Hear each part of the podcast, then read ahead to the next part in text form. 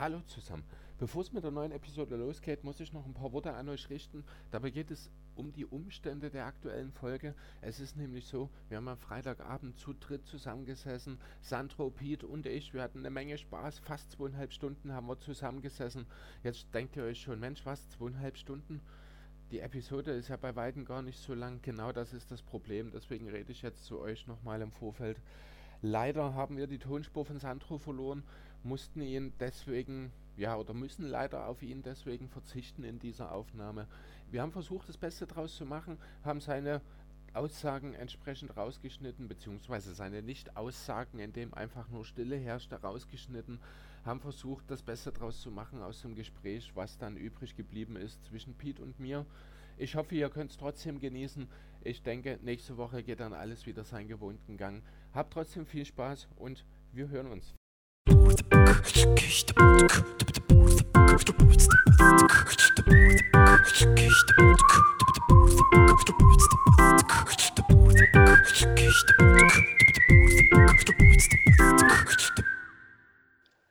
Hallo Freunde, das sind wir wieder, euer Airball-Podcast. Ja, Surprise, Surprise. Andreas ist nicht da, wir haben es angekündigt. Also eigentlich keine große Überraschung, aber der Titel wird sich dann schon noch bezahlt machen.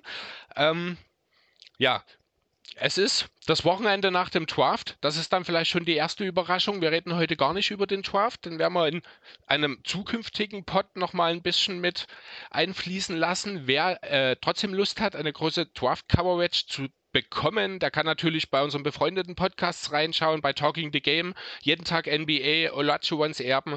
Ähm, genau, oder checkt einfach mal das Twitterverse rund um Dennis Janssen, Torben Adel, Adelhard oder Tobi Berger und Co.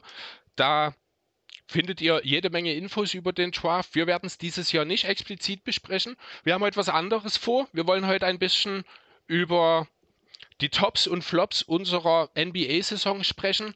Andreas, wie gesagt, ist nicht dabei, deswegen habe ich mir zwei Gäste eingeladen. Ja, und dann haben wir noch einen neuen bei uns, und zwar den Pete. Hallo Pete. Servus. Servus. Ja, Pete, du wirst, äh, ich glaube, im Podcast-Bereich noch nicht ganz so bekannt sein, soweit ich weiß. Du bist eher schriftlich unterwegs. Ähm, ja, genau. Also ich habe schon ein bisschen Podcast-Erfahrung. Ich hatte mal ja mit einem Kollegen vor circa drei Jahren versucht, einen kleinen Podcast auf die Beine zu stellen. Wurde dann aber letztendlich doch nichts. Ähm, ja, dann habe ich mich sozusagen ein Jahr ein bisschen abgemeldet von Instagram und dann bin ich, äh, ja, genau, im Sommer 2019, nee, 2020, ähm, bin ich dann wieder dazu gestoßen und ähm, ja, mache seitdem halt eine Instagram-Seite, NBA for my heart heißt die, heißt die Seite und ja, durch ähm, mein Engagieren auf Instagram und natürlich auch durch den Sandro, weil er mich empfohlen hat, ähm, ja, bin ich jetzt auch mittlerweile genauso ein Teil des The Vibes Magazine äh, ja, geworden, worüber ich mich auch sehr freue und ja, ich freue mich, jetzt auch mit euch Jungs den Podcast hier aufzunehmen. Ja, wir freuen uns, dass du da bist, beziehungsweise ich freue mich, dass ihr da seid. Ich denke, wir haben eine lustige Runde heute vor uns. Wie gesagt, die Tops und Flops sollen das Thema sein heute. Ähm, vorher haben wir noch ein bisschen ein, zwei Trades trotzdem, die wir besprechen wollen. Aber vorher vielleicht, Pete, willst du noch ein bisschen was über dich sagen? Ähm, wie bist du zur NBA gekommen? Was ist dein Lieblingsteam? Beziehungsweise hast du irgendwelche Spieler auch, mit denen du ja, eine engere Verbindung hast, sage ich mal. Wie sieht das aus bei dir? Ja, da kann ich gern was zu sagen. Also wie ich zur NBA gekommen bin, ist ja durch NBA 2K ehrlich gesagt. Ähm, ja, mein Vater hat mir damals NBA 2K16 war das, glaube ich, hat mir das Spiel gekauft. Davor war ich jetzt mit Basketball noch nicht so viel in Kontakt geraten. Es ist halt klassisch so Fußballliebe und so von Anfang an war da eher bei mir. Aber halt durch NBA 2K bin ich zum Basketball gestoßen und ähm, da wurde ja gleich quasi ganz vorne stand da die Finite-Serie im Vordergrund, die Warriors gegen die Cavs und ich weiß nicht, wie es dazu bei mir gekommen ist. Das war irgend so ein, das war bei mir wie automatisch. Ich habe dieses Warriors-Team gesehen und dachte mir so, die mag ich, die sind mir sofort sympathisch. Vor allem halt dieser kleine Zwerg, Steph Curry, ähm, sofort ins Herz geschlossen. Dann natürlich später ähm, stundenlang Highlights geguckt. Ähm, hab dann leider gesehen, weil ich halt noch nicht so drin war im Game, dass die Warriors verloren haben. Trotzdem bin ich an den kleben geblieben und bin seit heute sehr großer Fan der Warriors und Deshalb natürlich auch mein Lieblingsspieler Steph Curry und ja, seitdem bin ich auch ein großer NBA-Fan. Ja, kann ich absolut nachvollziehen. Die Warriors waren schon ein aufregendes Team damals. Ja, eigentlich wie auch heute, hofft man zumindest, dass es dann in voller Mannstärke äh, in der nächsten Saison durchaus ja wieder Möglichkeiten bestehen, zumindest für einen tiefen Playoff-Run. Ob es wirklich zum Contender reicht, werden wir noch sehen. Da wird es wohl in der Offseason auch noch die eine oder andere Entscheidung geben. Ja, genau. Aber ansonsten würde ich sagen, legen wir direkt mal los mit dem ersten kleinen Thema. Das ist ein Trade und zwar einer, der schon am Anfang der Woche stattgefunden hat, nämlich der zwischen den Grizzlies und den Pelicans. Und zwar sah der folgendermaßen aus. Die Grizzlies haben bekommen Stephen Adams, Eric Bledsoe sowie den 10. und 40. Pick in diesem Jahr und einen nein, einem Protected First Rounder der Lakers aus dem kommenden Jahr.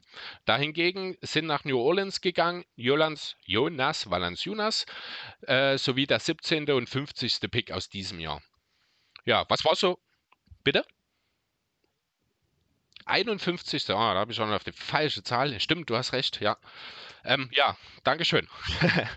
ähm, ja, was war so euer erster Eindruck, als ihr das das erste Mal gesehen habt, so diesen Trade, ohne schon tiefer drüber nachgedacht zu haben? Wer war da so im ersten Moment euer Gewinner des Trades? Ja, wie war das bei dir, Pete? Ja, also im Grunde genommen würde ich da zustimmen. Ähm, ich würde auch die Pelicans als Sieger sehen. Ich bin auch ein großer Fan von Valentinas, spätestens seit der letzten Saison. Also was er da manchmal für Stats rausgehauen hat, so 2020, da dachte ich mir so, hm, dieser Junge ist ganz schön unterschätzt, sollte man mal ein bisschen ernster nehmen. Ähm, bei den Raptors war ja das ein oder andere Mal nicht der Fall. Ähm, ja, ich würde auch sagen, dass die Pelicans ganz klar diesen Trade gewonnen haben. Ähm, ich verstehe auch ehrlich gesagt nicht, warum die Grizzlies diesen, diesen Deal eingegangen sind. Ähm, bei Steven Adams, ja, also ich mochte ihn schon mal ganz gerne bei OKC, da war er halt zusammen mit Russell Westbrook, war er halt schon eine geile Kombi zusammen. Aber ähm, spätestens auch seit den, seit den Pelicans muss ich sagen, das passt halt einfach nicht. Er ist halt einfach kein moderner Big Man, so wie man ihn in der heutigen NBA braucht. Das Einzige, was er halt kann, ist im, ist im Pick and Roll zu scoren und, oder halt die ähm, Abstauber zu finishen. Ja, ich, ich weiß jetzt nicht, was die Grizzlies noch machen, ob das ein Teil ihres Masterplans ist, keine Ahnung. Wir werden es sehen, wahrscheinlich eher nicht. Deshalb würde ich sagen, dass die Pelicans schon diesen Trade gewonnen haben und dass es auch ein guter Trade war, denn mit Valanciunas würde ich schon sagen, dass man die Mannschaft gut verstärkt. Ja, okay, ich bin überrascht. Die Grizzlies kommen ganz schön schlecht weg bei euch. Das sehe ich ein bisschen anders. Also grundsätzlich gebe ich euch recht. Als ich das erste Mal von dem Trade gesehen habe, habe ich direkt Lars, die, äh, die meisten Hörer werden ihn kennen, überzeugter Pelicans-Fan und auch gerne mal Gast bei uns, äh, habe ich ihm direkt geschrieben, ich kann es gar nicht glauben, dass ich das schreibe, aber die Pelicans haben einen Trade gewonnen. Also, ich war wirklich im ersten Moment, war ich auch so, was wollen die Grizzlies? Äh, ja klar, was wollen die Grizzlies hier? Was ist der Plan? Bledsoe, die Sache war äh, schnell klar, genau, dass er nicht in Memphis bleiben wird. Ich glaube nicht, dass es ein Buyout geben wird. Ich denke, man wird hier irgendwo versuchen, noch vielleicht sogar einen First Rounder rauszuschlagen, denn in Eric Bledsoe bei einem Contender von der Bank. Äh, falls das in, im Trade irgendwie möglich gemacht werden kann, halte ich immer noch für ein gutes Asset. Da kann man was rausschlagen, den muss man nicht äh, durch einen Buyout gehen lassen. Dazu hat man äh, nochmal deutlich hochgetradet äh, äh, hochgetradet im Draft. Das Ergebnis äh, werden wir dann sehen. Ich hätte vor dem Draft einfach gesagt und an dem Stand würde ich einfach mal bleiben jetzt. Die Memphis Grizzlies sind in den letzten Jahren das mit Abstand beste Drafting-Team der Liga. Die haben den klaren Plan und ich bin überzeugt davon, dass diese Picks auch einschlagen werden. Deswegen ähm, was die Punkte Bledsoe und die Picks angeht, bin ich durchaus auf Seiten der Grizzlies. Bei Stephen Adams äh, war ich auch gemischte Gefühle anfangs, weil er ja schon gerade offensiv, wo die Grizzlies ja noch ein bisschen Probleme haben, nicht unbedingt das Upgrade daherkommt. Aber andererseits, wo kann man denn einen Typen wie Stephen Adams sich am besten vorstellen, als in oder besser vorstellen als in Memphis. Ich denke natürlich sofort wieder an Quid and Grind dabei. Ist nicht mehr die Zeit, die Spieler sind vielleicht ein bisschen andere. Trotzdem glaube ich, dass Adams in diesem Frontcourt äh, und ich muss da auch sagen, Pete, ich glaube, er ist Teil des Masterplans, zumindest für die nächsten beiden Jahre seines Vertrags. Ähm, er wird den Grizzlies weiterhelfen. Er wird Jaron Jackson Jr. entlasten im Frontcourt. Er wird die Defensive nochmal ein bisschen weiter stabilisieren. Äh, kann mit seiner Präsenz unterm Korb eben auch dafür sorgen, dass ein Morant und dass äh, Bain und die anderen Guards und Dylan Brooks, dass sie eben aggressiver an der Dreierlinie verteidigen können.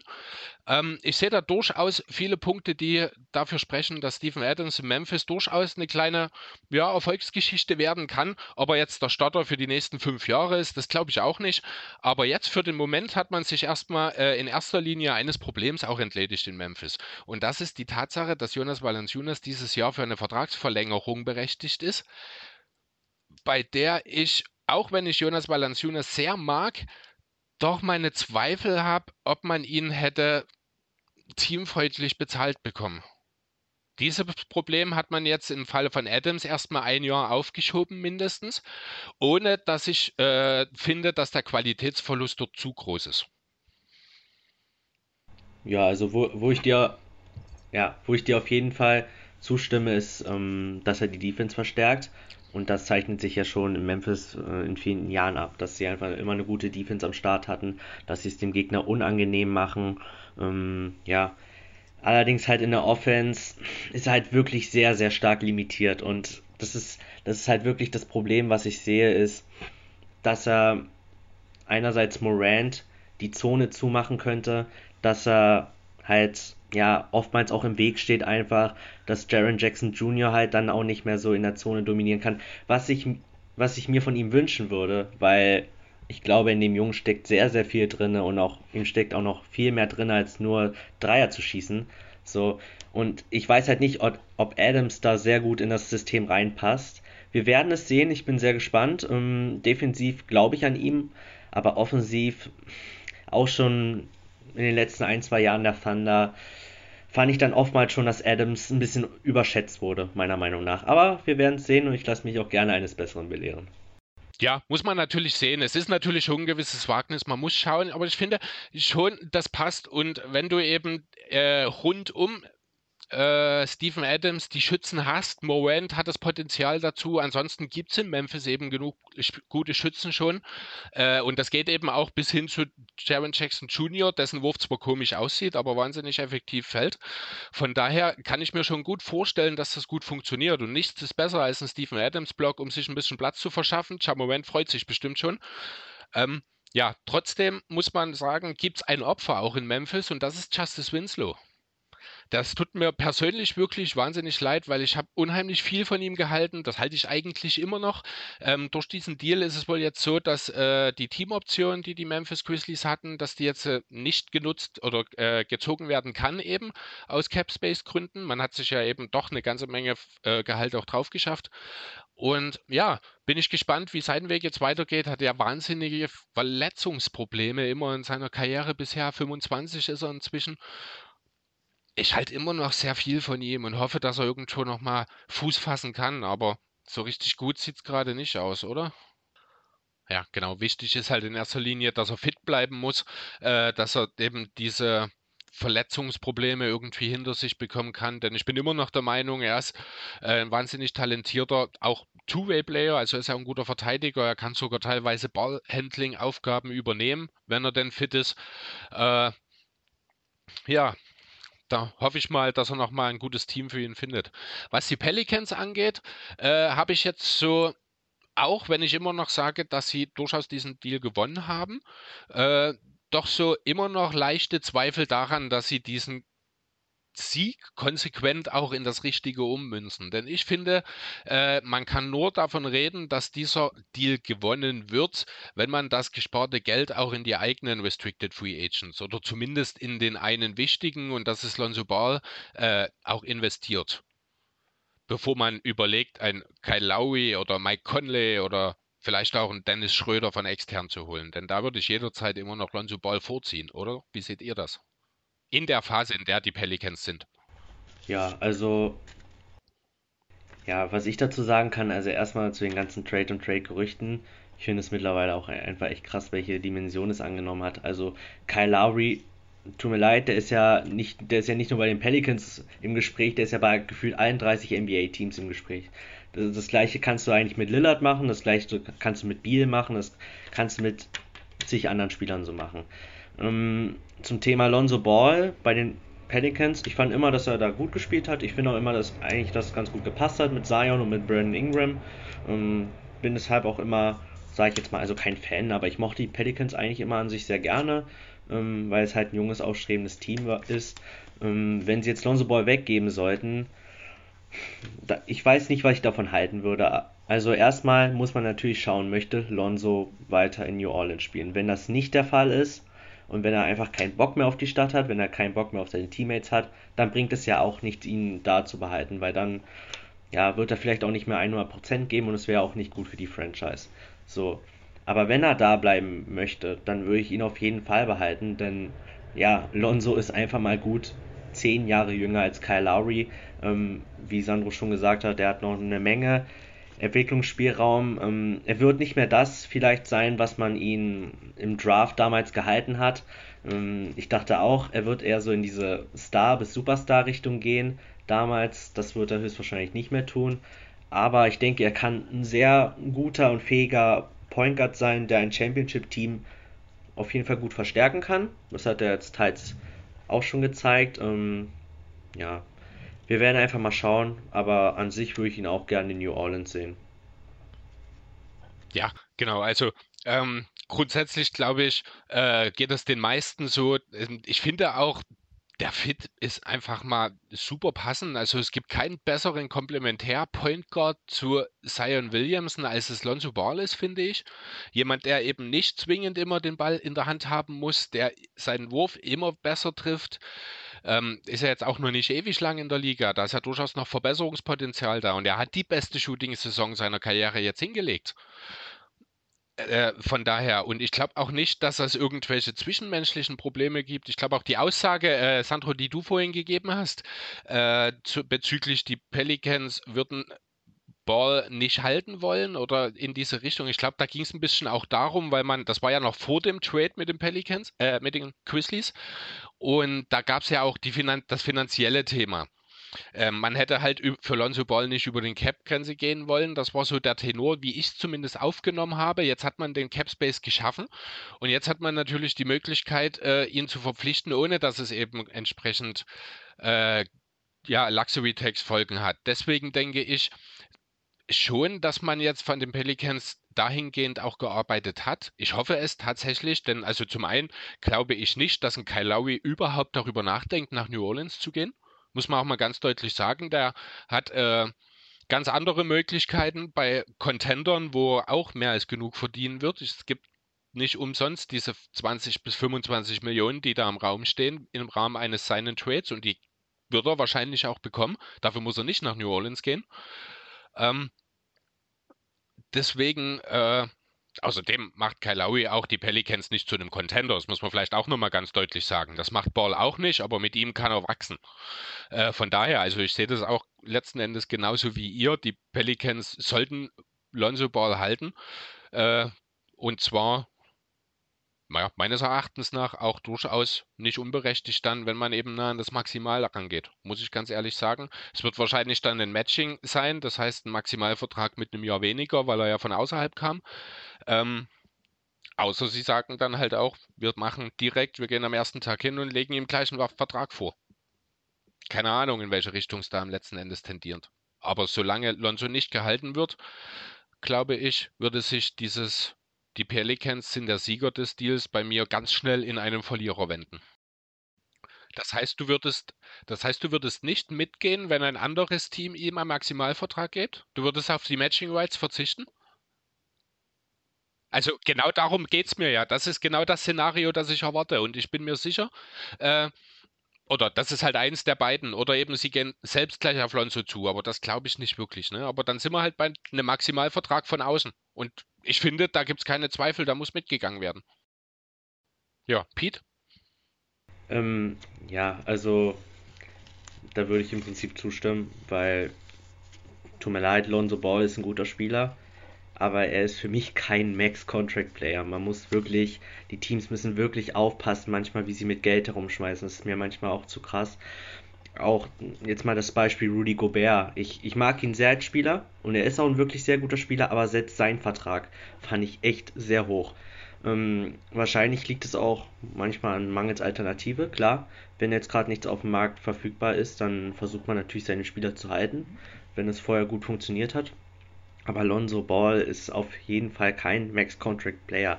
Das, da, da, da, da, muss man mit keinem diskutieren. Ähm, Darf ich es kurz anders formulieren? Ähm, ja.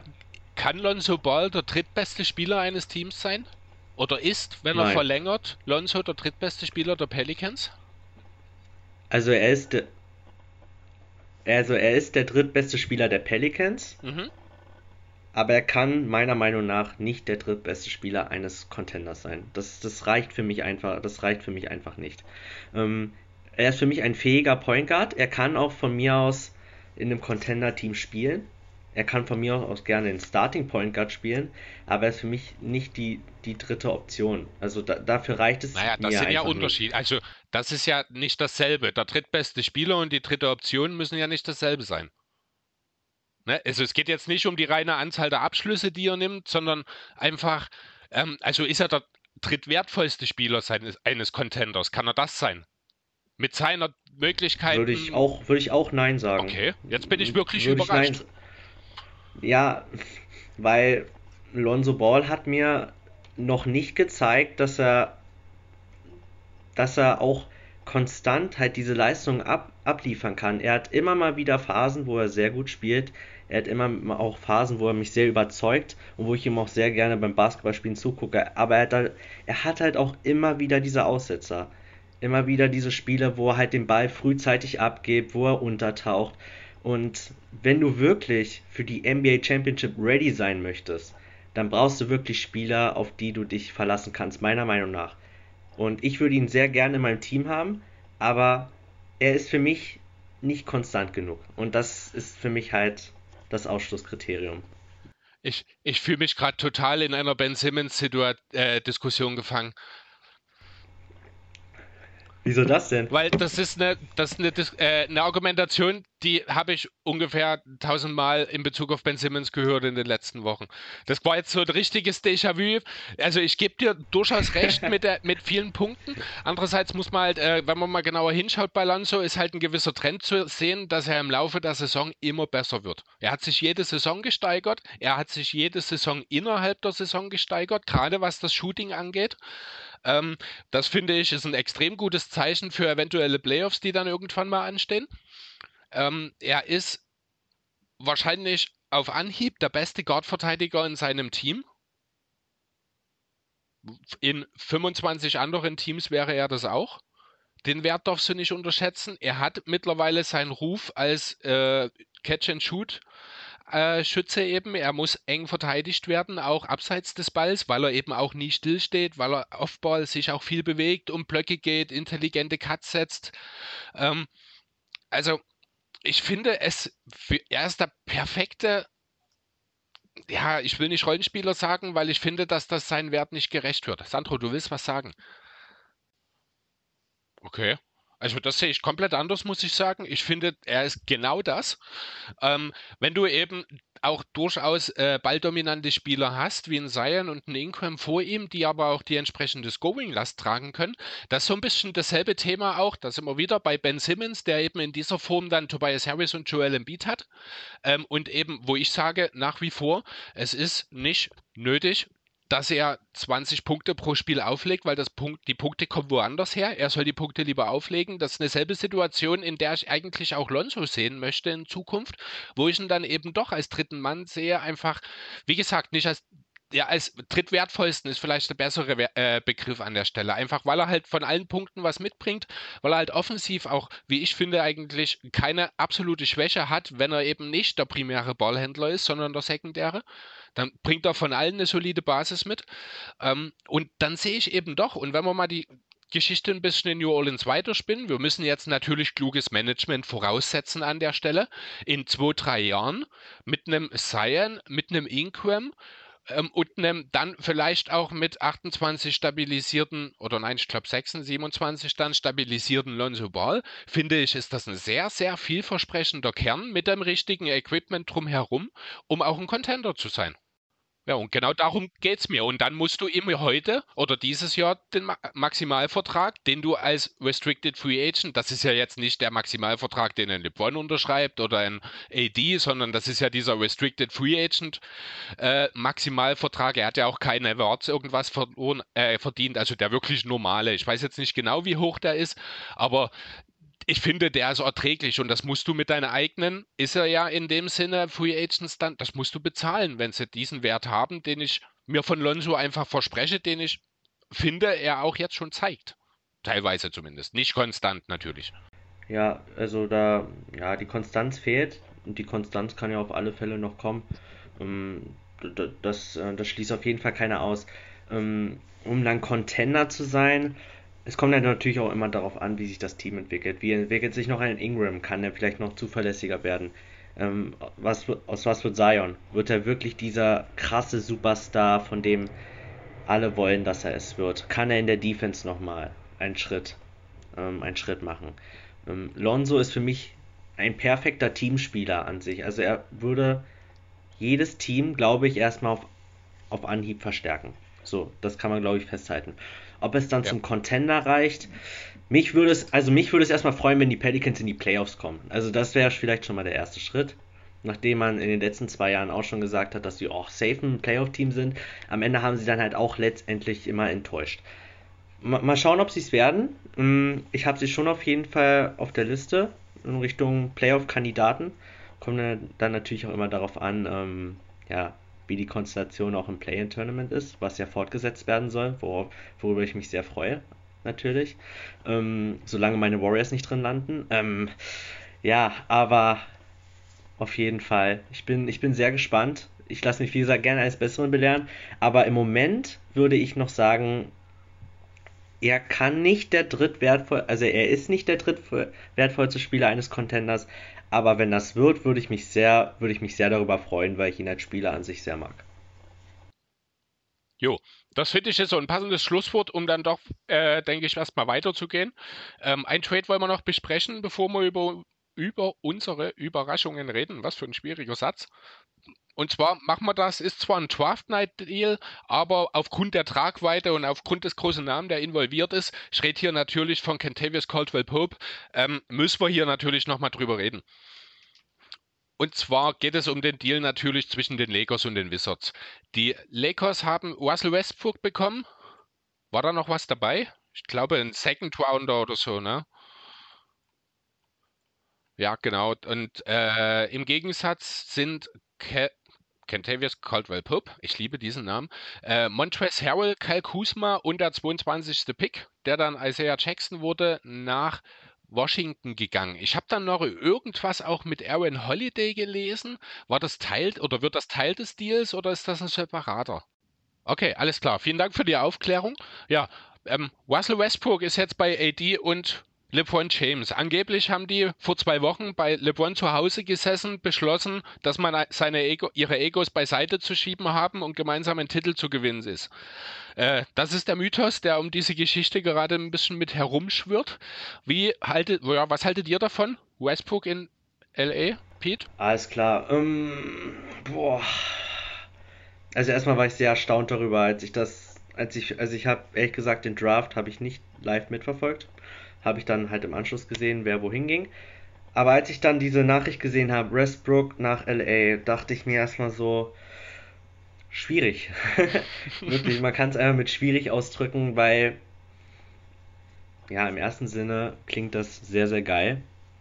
Ähm, also wenn die zusammen einen Titel gewinnen würden, würde es mich nicht überraschen. Aber mich würde es auch genauso wenig überraschen, wenn das scheitern würde. Also wirklich, weil weil ich sehe irgendwie den Fit irgendwie noch nicht. Ich sehe den Fit einfach nicht. Man hat drei, sag ich jetzt mal, gute Rollenspieler abgegeben. Damit wird das Roster kleiner. Muss man gucken, wie man sich verstärkt äh, ringsherum.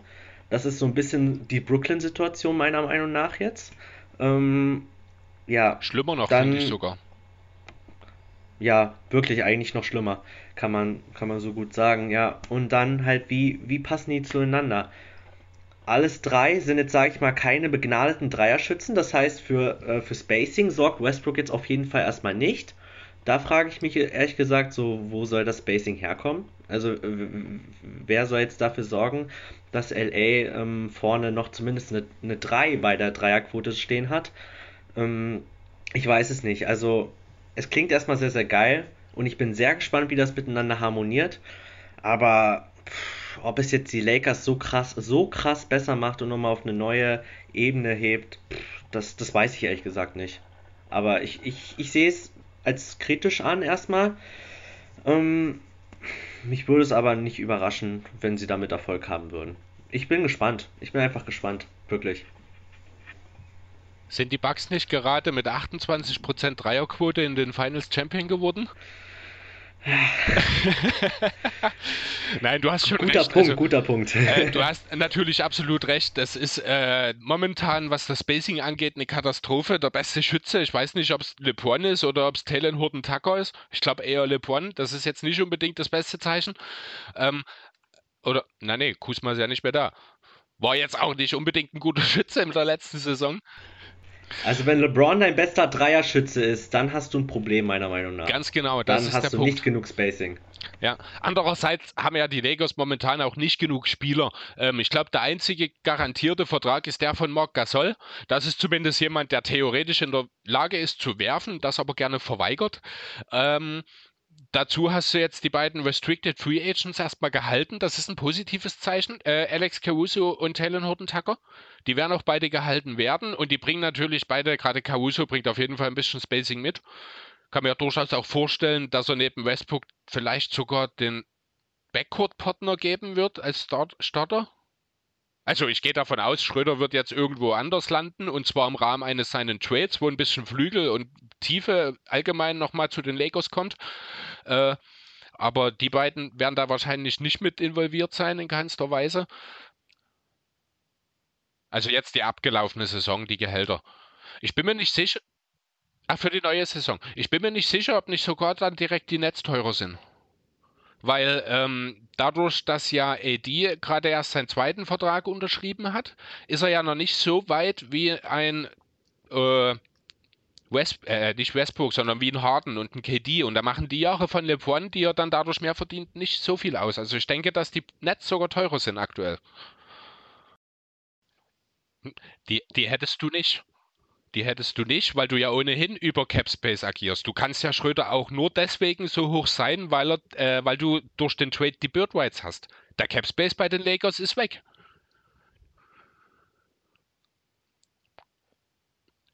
Macht, macht für den, ja, aber macht für, macht für den Capspace keinen Unterschied. Die Lakers bezahlen mehr Luxussteuer, ja, das ja, aber die Flexibilität ist im Grunde äh, fast dieselbe. Der einzige Punkt ist, ich glaube, man ist jetzt hardcapped durch diesen Trade, habe ich gelesen, was bedeutet, dass man in einem potenziellen seinen Trade von Schröder keine Free Agents im seinen Trade zurückholen kann. Also ein Kyle Lowry zum Beispiel, der ja auch Free Agent ist und auch nur per seinen Trade quasi wechseln könnte, das ginge jetzt nicht mehr deswegen. Ne, aber für alle anderen Spieler kannst du normal ja jetzt um Schröder trotzdem noch in seinen Trade machen, äh, eben aufgrund dieser Bird Rights. Deswegen, ähm, klar, Luxussteuer steigt, aber das ist Familie Bass egal. Ähm, von daher, also ich sehe da trotzdem, rein sportlich sehe ich das Upgrade. Man muss ja auch mal sehen, ähm, wie sich LeBron in den letzten Jahren entwickelt hat und warum die Lakers unbedingt einen Spieler wie Schröder oder jetzt Westbrook haben wollten. Weil er sich eben immer mehr aus dem Playmaking zurückzieht einerseits. Ich denke auch, man wird jetzt vermehrt, auch weil weil ähm, eben die Free Agent Suche schwierig wird, AD auf dem Center sehen und dann vielleicht LeBron auf der 4 daneben. Ähm, und dann kannst du Westbrook auch durchaus die Zügel in der Hand geben und dann schaut da auch jeder gerne zu. Das muss man auch mal ganz deutlich sagen. Die Lake Show ist zurück. Also das erwarte ich tatsächlich. Egal welches Komplementärpersonal da noch kommt, Westbrook, äh, Davis und LeBron werden für Highlights am Fließband sorgen. Ähm, ja, und ich denke, sie werden auch besser sein. Und du hast halt jetzt, und das hat Schröder okay gemacht, aber jetzt auch nicht so gut. In den Zeiten, also nicht überragend gut, in den Zeiten, in denen LeBron auf dem Feld steht, hast du einen Elite-Point Guard, der weiterhin die, äh, die Ruder an der Hand hält. Und das hat in Houston schon gut geklappt, neben Harden. Das hat äh, äh, ja, neben Harden und auch neben Paul jeweils geklappt, hat er Westbrook bei den Rockets die Banklineups angeführt und das, äh, das kann er. Und ich denke, deswegen ist das durchaus äh, für die Lakers ein vom finanziellen Standpunkt abgesehen absolut sportlich ein Upgrade und eine Verbesserung. Also was finde ich meiner Meinung nach dieser Deal sehr gut gezeigt hat, ist, dass die Lakers all in gehen. Die Lakers mhm. gehen absolut all in und sie wollen absolut in diesen Championship Mode now gehen. Das, hat, das sieht man einfach mit diesem Deal. LeBrons, sage ich jetzt mal, biologische Uhr tickt. Ja? Er ist nicht mehr, hat man auch schon in der letzten Saison gesehen, er ist nicht mehr der LeBron von 2011. Das ist er, oder von 2012 oder 13. Das ist er nicht mehr. Das, mm, das weiß man. So, und LeBron möchte auf jeden Fall noch eine Championship gewinnen. Vielleicht sogar noch zwei. Ähm, und da und da muss er sich natürlich überlegen, hm, wie schaffe ich das? Mit dem letztigen Team hat das nicht geklappt, das hat auch nicht gut gepasst. Das hat mit Schröder nicht super gepasst, das hat mit den mit vielen Bankspielern noch einfach nicht gut gepasst. Wie schaffe ich es jetzt noch eine Championship hier zu gewinnen? So, und dann muss man sich natürlich überlegen, was er macht. So, und wenn Westbrook verfügbar ist, wenn das, wenn das okay geht, wenn die Wizards dem, dem Deal zustimmen, dann halte ich das für einen guten Move. Man muss halt ja. nur quasi überlegen, wie man dieses Dreierproblem in den Griff bekommt. Und dazu ist es dann halt wichtig, um die Big Three um richtig äh, gute Schützen zu holen, ähm, welches die Schwächen der Big Three in Sachen Dreier ähm, kompensieren können. Das ist halt das Entscheidende. Wenn das nicht klappen sollte und Mm, wenn der Offensivbasketball, sage ich jetzt mal in LA, deshalb nicht schön anzuschauen ist, dann könnte es zu einem Problem werden. Wenn sie ihre Egos nicht in den Griff bekommen und Westbrook immer noch denken muss, dass er der beste Spieler ist, obwohl er das nicht mehr ist, dann haben sie ein Problem. Aber wenn sie diese beiden Sachen hinbekommen, dann bin ich optimistisch, dass es klappen kann. Ich finde es manchmal echt Wahnsinn, wie über Russell Westbrook geredet wird, muss ich ganz ehrlich sagen. Es klang jetzt auch wieder so ein, äh, schon sehr abfällig, würde ich fast sagen. Und wenn Westbrook denkt, dass er immer noch der beste Spieler sein muss, ich, find, ich finde, Westbrook hat das bei den Wizards schon sehr gut gemacht. Man muss auch mal einfach mal hören, wie ähm, seine Teamkollegen und ehemaligen Teamkollegen alle über Westbrook reden. Da fällt nie ein negatives Wort. Natürlich hat er eine sehr dominante Art zu spielen, aber es ist auch, das muss man fairerweise sagen, es ist keine Spielart, die jetzt unerfahren erfolgreich ist. Die Wizards sind besser geworden mit ihm, auch nach Anfangsschwierigkeiten. Am Ende der Saison war das wirklich ein gutes Team. Ähm, und genau das wird auch mit den Lakers passieren. Und ich glaube nicht, dass es dort, also bei Westbrook sowieso nicht. Und LeBron ist, denke ich, auch im gesetzten Alter, wo ihn das nicht mehr so stört. Ich denke, die größten Probleme könnten tatsächlich von AD ausgehen, wenn wir hier von äh, irgendwelchen Störfaktoren reden. Ist er nicht genau der Richtige dafür? Also die müssen natürlich schießen können. Ne? Das ist Voraussetzung. Natürlich, da ist das Management gefordert. Die Spieler gibt es momentan nicht. Aber es gibt eben auch, äh, zumindest durchschnittliche Schützen gibt es wie Santa Meer. Dafür, äh, dafür kriegst du, gerade wenn du die Lakers bist, wenn du LeBron, AD und Westbrook hast, die kommen zu dir. Westbrook hat zweistellige Assist-Zahlen in den letzten 85 Jahren aufgelegt. Jeder weiß, Westbrook findet seine freien Männer an der Dreierlinie oder woanders, auch wenn du ihn eben spielen lassen musst. Es ist ja nicht so, dass er äh, eben dann nur alles allein macht. Also der Wert ist da, du hast gute Passer, du hast die Chance auf den Titel, finde ich. Du hast die Strahlkraft von LE. Du wirst Minimumverträge wahrscheinlich gar nicht alle austeilen können, wie sie am Ende bei den Lakers unterschreiben wollen. Auch wenn vielleicht nicht jeder Spieler dann unbedingt das Maß richtig erfüllt. Aber hier kommt dann eben auch nochmal die Situation von Schröder ins Spiel. Denn die Knicks, die Bulls, die Pelicans sind jetzt nur die ersten. Die Heat, die äh, Raptors sind alle potenziell auf der Suche nach einem Point Guard, könnten im Rahmen eines seinen Trades durchaus fähiges Flügelmaterial zur Verfügung stellen im Gegentausch. Von daher, ich glaube, die Lakers, die werden schon die richtigen Spieler drumherum finden und die werden brandgefährlich sein. Auch wenn es vielleicht ein bisschen dauert, bis sie sich einkufen.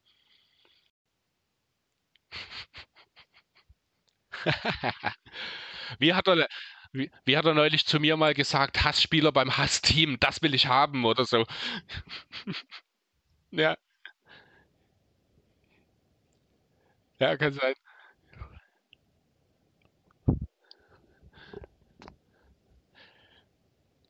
Ja, gut. Okay. Wollt ihr noch was zu den Lakers loswerden oder wollen wir uns die Wizards anschauen? Ja, vielleicht, vielleicht noch eine Kleinigkeit. Ähm, Also erstmal wollte ich damit natürlich nicht äh, über, über Westbrook jetzt abfällig reden, weil ich mag ihn selber sehr als Spieler. Ähm, es, für mich ist es halt so, so ein kleines bisschen, vielleicht nicht ganz, aber so ein bisschen dieses Miami Heat 2011 Szenario. Ist es vielleicht für mich so ein bisschen. Und da, ja, da, da freust du dich auf jeden Fall, Sandro, das, ist, das, das weiß ich, das ist mir bewusst. Ähm, bei, bei den Heat 2011 war halt einfach das Problem, mh, dass halt nicht ganz klar war, wer in welchen Phasen ähm, die Züge in der Hand hält. Dwayne Wade und ähm, LeBron James waren sozusagen, sage ich jetzt mal, in ihrem ersten Jahr gleich, gleichberechtigte Scorer. Also die wollten beide quasi Nummer 1 sein. Ähm, und da hat man gesehen, dass das nicht geklappt hat. So, ob wenn Westbrook wirklich, wenn er wenn er weiß, dass er die, dass er die dritte Option ist und der drittwertvollste Spieler und wirklich die Rollen ähm, klar aufgeteilt sind, dann kann es meiner Meinung nach sehr gut klappen. Aber wenn das manchmal dann nicht der Fall ist, dann, dann weiß ich das nicht. Dann kann halt dieses Miami Heat 2011 Szenario auftreten.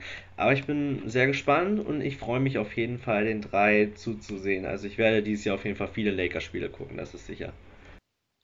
Spannend wird es auf jeden Fall. Gut, schauen wir nochmal kurz auf die, äh, auf die Wizards. Die haben in erster Linie natürlich erstmal 44 Millionen für Russell Westbrook aus ihren Büchern gestrichen. Haben ein bisschen Füllmaterial bekommen. Ich glaube, Kusma wird äh, jetzt eben nicht mehr von den Lakers, sondern dafür von den Wizards überall in der Liga angeboten. Äh, KCP kann ich mir durchaus vorstellen, dass er eine Zukunft hat in Washington als 3D-Guy wird er sicherlich nicht direkt versucht weiter zu dealen. Äh, bei Montrezl Harrell muss ich ganz ehrlich sagen, ich glaube, einen wirklichen Need für ihn gibt es nicht in Washington. Da sollte man sich auch nach, nach einem Abnehmer umsehen, oder? Wie seht ihr das? Also ich finde es erstmal immer sehr lustig, wie Kai Kusma einfach von der ganz, von den ganz, von allen Fans getrashed wird. Also wirklich, Kai Kusma goes to the G League oder sign with the Shanghai Sharks. Also also finde ich manchmal schon wirklich einfach, finde ich lustig, aber er tut mir auch wirklich leid, weil so ein schlechter ist Kai Kusma einfach nicht. Das hat, also er hatte wirklich mal eine Saison, wo er richtig geil aufgezockt hat und wo ich wirklich so mal gedacht habe, der kann mal ein Ortster werden. Also wenn er sich jetzt steigt, kann er auf jeden Fall ein Ortster werden. Dass er es jetzt nicht mehr wird, ich glaube, das weiß jeder. So. Aber ich finde, Kai Kusma in der richtigen Rolle in Washington warum nicht? Muss man einfach mal schauen, wie das mit Beal klappt oder ob er dann halt auch weiter getradet wird. Montrezl Harrell, ja, sehe ich genauso. Ich glaube nicht, dass er eine große Zukunft in Washington haben wird. Und der wird relativ schnell weiter verschifft werden, meiner Meinung nach. Und zwar einfach nur Trade-Material. Und ja, Caldwell Pope kann sicherlich als guter Rollenspieler in Washington fungieren. War schon immer ein guter Verteidiger. Ähm, er kann den Dreier sehr gut treffen, also warum nicht? Also ich würde sagen, war ein guter Deal. Ja, genau. Viel mehr gibt es dann, denke ich, auch gar nicht dazu zu sagen. Man hat sich halt relativ schnell in Sachen Wizards, Westbrook und es muss wohl auch Biel mit involviert gewesen sein, geeinigt, ähm, dass man eben diesen Schritt geht. Biel will wir trotzdem, soweit ich das verstanden habe, äh, auf eine gemeinsame Zukunft bauen. Er sieht sich immer noch als äh, Typ Nowitzki, Typ Lillard loyal und äh, er hat ja auch durchaus noch ein paar Jahre Zeit. Bei Dirk hat es ja auch eine Weile gedauert. Finde ich bemerkenswert, gefällt mir sehr, macht mir die Wizards auch direkt ein bisschen sympathischer und vor allem auch Biel. Ähm, ja, jetzt muss man natürlich noch irgendwie schauen, dass man einen Point Guard irgendwo ranbekommt. Damit haben wir die Wizards quasi auch mit auf der Liste. Die können aber jetzt wahrscheinlich werden die den Deal um Dennis Schröder nicht unbedingt anstreben. Äh, aber da könnte durchaus auch nochmal in die Point Guard-Situation. Ich glaube, man hat sogar schon in seinen Trade mit den Nets probiert, rund um Spencer Dinwiddie. Da ging es wohl darum, um KCP und Harrell, aber da hatten die Nets keinen Bock drauf. Nee, glaube ich auch nicht wirklich dran. Ja, mal sehen. Ansonsten hat man mit äh, Ich Smith und Raul Neto ja zumindest zwei sehr, sehr solide und einen einfach wundervollen Ich Smith. Äh, also zwei tolle Point Guards da in der Rotation, mit denen kann man im Zweifel auch mal reingehen, wenn man Bradley Biel daneben hat. Ja, gut. Die Frage ist, reicht das dann jetzt dieses Jahr nochmal mit den Playoffs für die Wizards? Glaube ich nicht, oder? Nö. Würde ich auch nicht sagen. Außer es kommt wirklich noch irgendein großer Deal. Aber den sehe ich halt ja. auch nicht kommen. Also mit dem Team denke ich nicht. Also der Osten, muss man sa mittlerweile sagen, ist einfach ziemlich gut geworden. Es gibt sehr viele Teams im Osten, die wirklich auch um die Meisterschaft mitspielen können. Und wenn man sich da die Wizards anguckt, und ich möchte Bier wirklich nicht zu nahe treten, weil ich finde es an sich richtig geil, wenn ein Spieler loyal zu seinem Team ist. Aber ob er wirklich in Washington jetzt noch den großen Coup landen wird, boah, das war ich mal echt stark zu bezweifeln. Also ich würde ihn gern bei meinen Warriors sehen, hätte ich überhaupt nichts gegen. War ja auch schon immer ein bisschen Gerücht, aber wenn er in Washington bleiben möchte, ist es natürlich auch okay. Aber ich sehe da irgendwie nicht irgendwie den großen Run jetzt in den nächsten Jahren. Ja, ich würde ihn gerne in Philadelphia sehen. Einfach um es mal gesagt zu haben. Ja, hört sich auch nicht schlecht an. Ja. Okay, gut. Dann würde ich sagen, haben wir jetzt tatsächlich für die zwei Trades eine Stunde gebraucht. Jetzt kriege ich ein bisschen Angst vor potenziellen Off-Season-Review, die wir machen wollen. Äh, nichtsdestotrotz machen wir, denke ich, weiter. Wir haben ja noch ein eigentliches Thema, was jetzt vielleicht ein bisschen zu kurz kommen könnte. Äh, nein, nicht zu kurz, aber was wir vielleicht ein kleines bisschen beschleunigen müssen. Ähm, und zwar wollten wir nochmal über unsere Top 5, sage ich mal, Tops und Flops, also die Überraschungen, positiv wie negativ, aus der vergangenen Saison äh, sprechen. Womit wollen wir denn anfangen? Fangen wir mit den Flops an, oder? Ja, denke ich auch. Ja. Heben wir uns das Gute für den Schluss auf. Ähm, ich fange einfach mal an und lege einfach mal mit meinem ersten Flop vor. Das ist auch tatsächlich der erste, den ich hier stehen habe. Der ist sehr, sehr persönlich.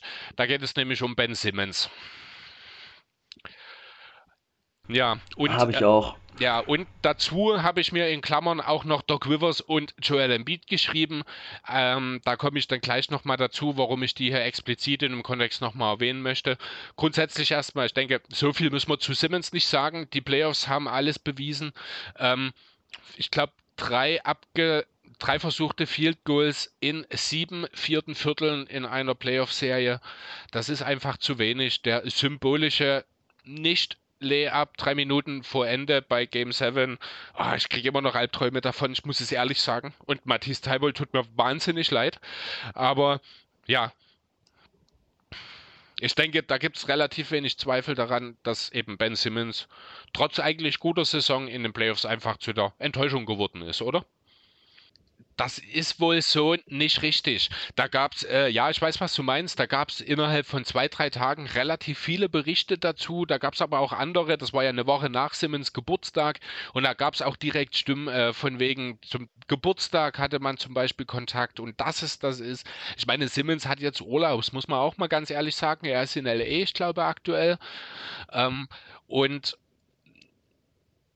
das muss man ihm vielleicht auch irgendwann mal zugestehen. Ich finde es auch wahnsinnig unangemessen, nur weil Ben Simmons mal ein Foto davon postet, dass er am Pool liegt, weil er eben Urlaub hat, dass dann das Gehete schon wieder losgeht. Du solltest an deinem Wurf üben, mach verdammt nochmal was, du, ja, wie das alles ist. Ähm, ja, also das würde ich nicht überbewerten. Ich glaube, das ist einfach eine Sache, da hat jemand versucht, Unruhe zu stiften. Ich glaube, da ist gar nichts dran, wenn ich ehrlich sein soll. Ähm, ähm, was mir aber, ähm, würde ich gleich mal noch drauf eingehen, warum ich eben Doc Rivers und Joel Embiid habe, ähm, sind einfach die Aussagen, die nach Game 7 getroffen wurden. Ähm, da habe ich mir einfach mehr Unterstützung gewünscht. Ähm, Doc Rivers nach dem Spiel eben auf die Frage, ob Simmons ein Championship Point Guard sein kann, ich weiß die Antwort darauf nicht. Und wiederholt es einfach nochmal, ich weiß es nicht. Also er war offensichtlich auch ratlos in dem Moment, aber dort, dort muss er einfach hinter seinem Spieler stehen. Das finde ich, ging absolut am Ziel vorbei und ich glaube, hätte er sich dort besser positioniert, könnte man wahrscheinlich auch in einer viel, viel besseren Trade-Position im Zweifel jetzt stehen. Dann ähm, war das ja zumal auch etwas vorher noch in den Playoffs, auch gegen die Wizards, äh, wo man das eine Spiel verloren hat, da hat er auch nicht gut ausgesehen und diese Tendenzen waren schon erkennbar, sag ich mal. Da war das noch ganz anders. Ähm, da hat er das noch als schlechte Idee abgetan, weil er, äh, ja, wie hat er gesagt, he's pretty good, so I will pass on that suggestion. Also er ist ziemlich gut, da werde ich, äh, diese werde ich abweisen, diesen Vorschlag. Ja, und am Tag danach ist er nochmal nachgegangen und dann eben diese Aussage nach Game 7. Auch Embiid hat sich ja ja doch sehr, also er hat ja diese, diesen missglückten Nicht-Layup drei Minuten vor dem Ende ja ganz öffentlich dann auch als Knackpunkt für das ganze Spiel hingestellt. Hat, äh, da kann man schon ein bisschen als Angriff werden. Ich glaube, das Clearpass-Foul danach war ja auch von Simmons noch, wenn mich nicht alles täuscht, was da noch kam. Äh, deswegen, also hat er auch ein bisschen auf Simmons geschossen. Klar, er ist verärgert, er ist enttäuscht, er hat gerade eine Playoff-Serie verloren, die er einfach nicht verlieren darf. Aber das gehört sich dort einfach nicht. Das hat dort nichts zu suchen und deswegen gehören für mich genauso wie Ben Simmons auch Doc Rivers und Joel Embiid an der Stelle in die Flop-Liste. Was aber auch speziell auch auf die Playoffs und das, was danach folgte, gemünzt ist. Ja, auf jeden Fall. Was ich noch dazu sagen würde, ähm, ihr habt jetzt schon die Szene genannt mit Simmons und dem offenen Layup, den er einfach verweigert hat. Noch eine sehr bezeichnende Szene war, glaube ich, ich bin mir nicht sicher, ein, zwei Spiele zuvor oder auch drei. Ich glaube, das war sogar in, das war in, keine Ahnung, das war, glaube ich, in Game 5, wo Ben Simmons an der Freiwurflinie steht, vor der Home Crowd einen Freiwurf werfen muss. Er den ersten verwirft und er, glaube ich, schon eine Freiwurfquote von 2 von 10 hat und ähm, dann ein Fan einfach so gezeigt hat, wie man eigentlich wirft. Also der hat einfach gezeigt, Ben, du musst so werfen, wirf einfach so. So, dann geht er rein. Und ich, ich weiß nicht, was bei dem Jungen los ist, ey. Vor, vor zwei, drei Jahren wurde er noch als der junge Magic Johnson betitelt. Jetzt wird er einfach nur von der ganzen Liga getrashed oder beziehungsweise von den Fans. Also Ben Simmons, ja, der hat einfach einen psychischen Knacks, der Junge. Also wirklich, der. Ich glaube noch nicht mal, dass es nicht, dass es daran liegt, dass er nicht werfen kann. Er ist bestimmt nicht der beste Schütze aller Zeiten. Das wird er nie sein. Aber ich glaube schon, dass er an sich den Basketball werfen kann, aber er möchte es einfach nicht und wenn er es macht, dann sieht es schrecklich aus. So. Und dann sieht die Technik auch nicht gut aus, besonders seine Freiwurftechnik. Und ich glaube, das hat auch einfach viel Psychologisches, was man mit ihm aufarbeiten muss. Und ich denke, wenn er das geschafft hat, wenn er diese Blockade aus dem Kopf bekommt, ich glaube, dann werden wir auch einen neuen Ben Simmons sehen. Und ich wünsche mir ehrlich gesagt, dass er so schnell wie möglich getradet wird. Am besten in so einem kleinen Markt, wo er wo er, sage ich jetzt mal, nicht viel auffällt, wo er einfach sein Ding machen kann, wo er sich, sage ich mal, erholen kann. Zum Beispiel Sacramento hätte ich richtig geil gefunden. Dieser, ähm, dieser Trade, der im Raum war, Marvin Bagley, ich glaube Buddy Hield und irgendwie ein bisschen Gemüse dazu äh, für, für Ben Simmons. Also ich, ja, also ich hätte ihn gerne an sich in Sacramento gesehen. Mal sehen, wo er letztendlich landet. Auf jeden Fall bitte bei einer Franchise, wo er kein großes Aufmerksam, wo er keine große, wo er nicht viel Aufmerksamkeit bekommt. Ja. Dafür hätte aber äh, die Aaron Fox im Gegenzug kommen müssen, damit ich einen Deal mit den Kings zustimme. Denn ich gebe ja nicht meinen Point Guard ab, ohne einen Point Guard zurückzubekommen.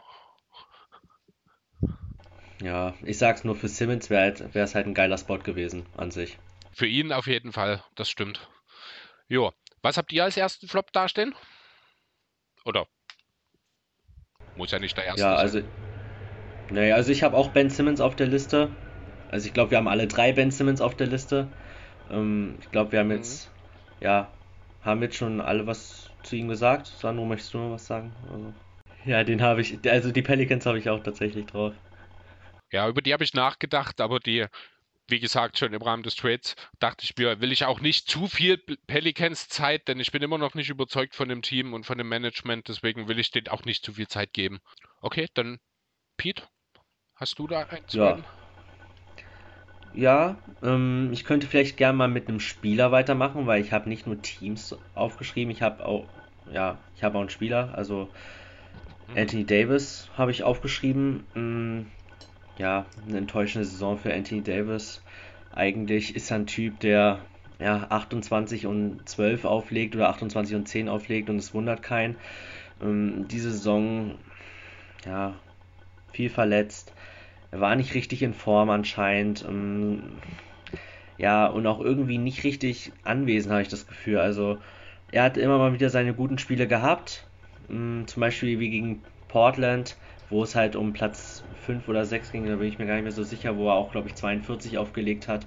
Das war ein richtig geiles Spiel von ihm, aber halt generell, ja, war die Saison von AD sehr enttäuschend. Ja, also wäre fit gewesen und wäre LeBron fit gewesen, dann wäre es auch für die Lakers weitergegangen. Ähm, ich hoffe sehr, dass er sich erholt, also dass er sich vollständig auskuriert und dann in der nächsten Saison wieder angreifen kann. Lakers habe ich auch auf meiner Liste stehen. Ja, genau. Hast auch jetzt eine gute Argumentation pro Russell Westbrook Trade gebracht, finde ich.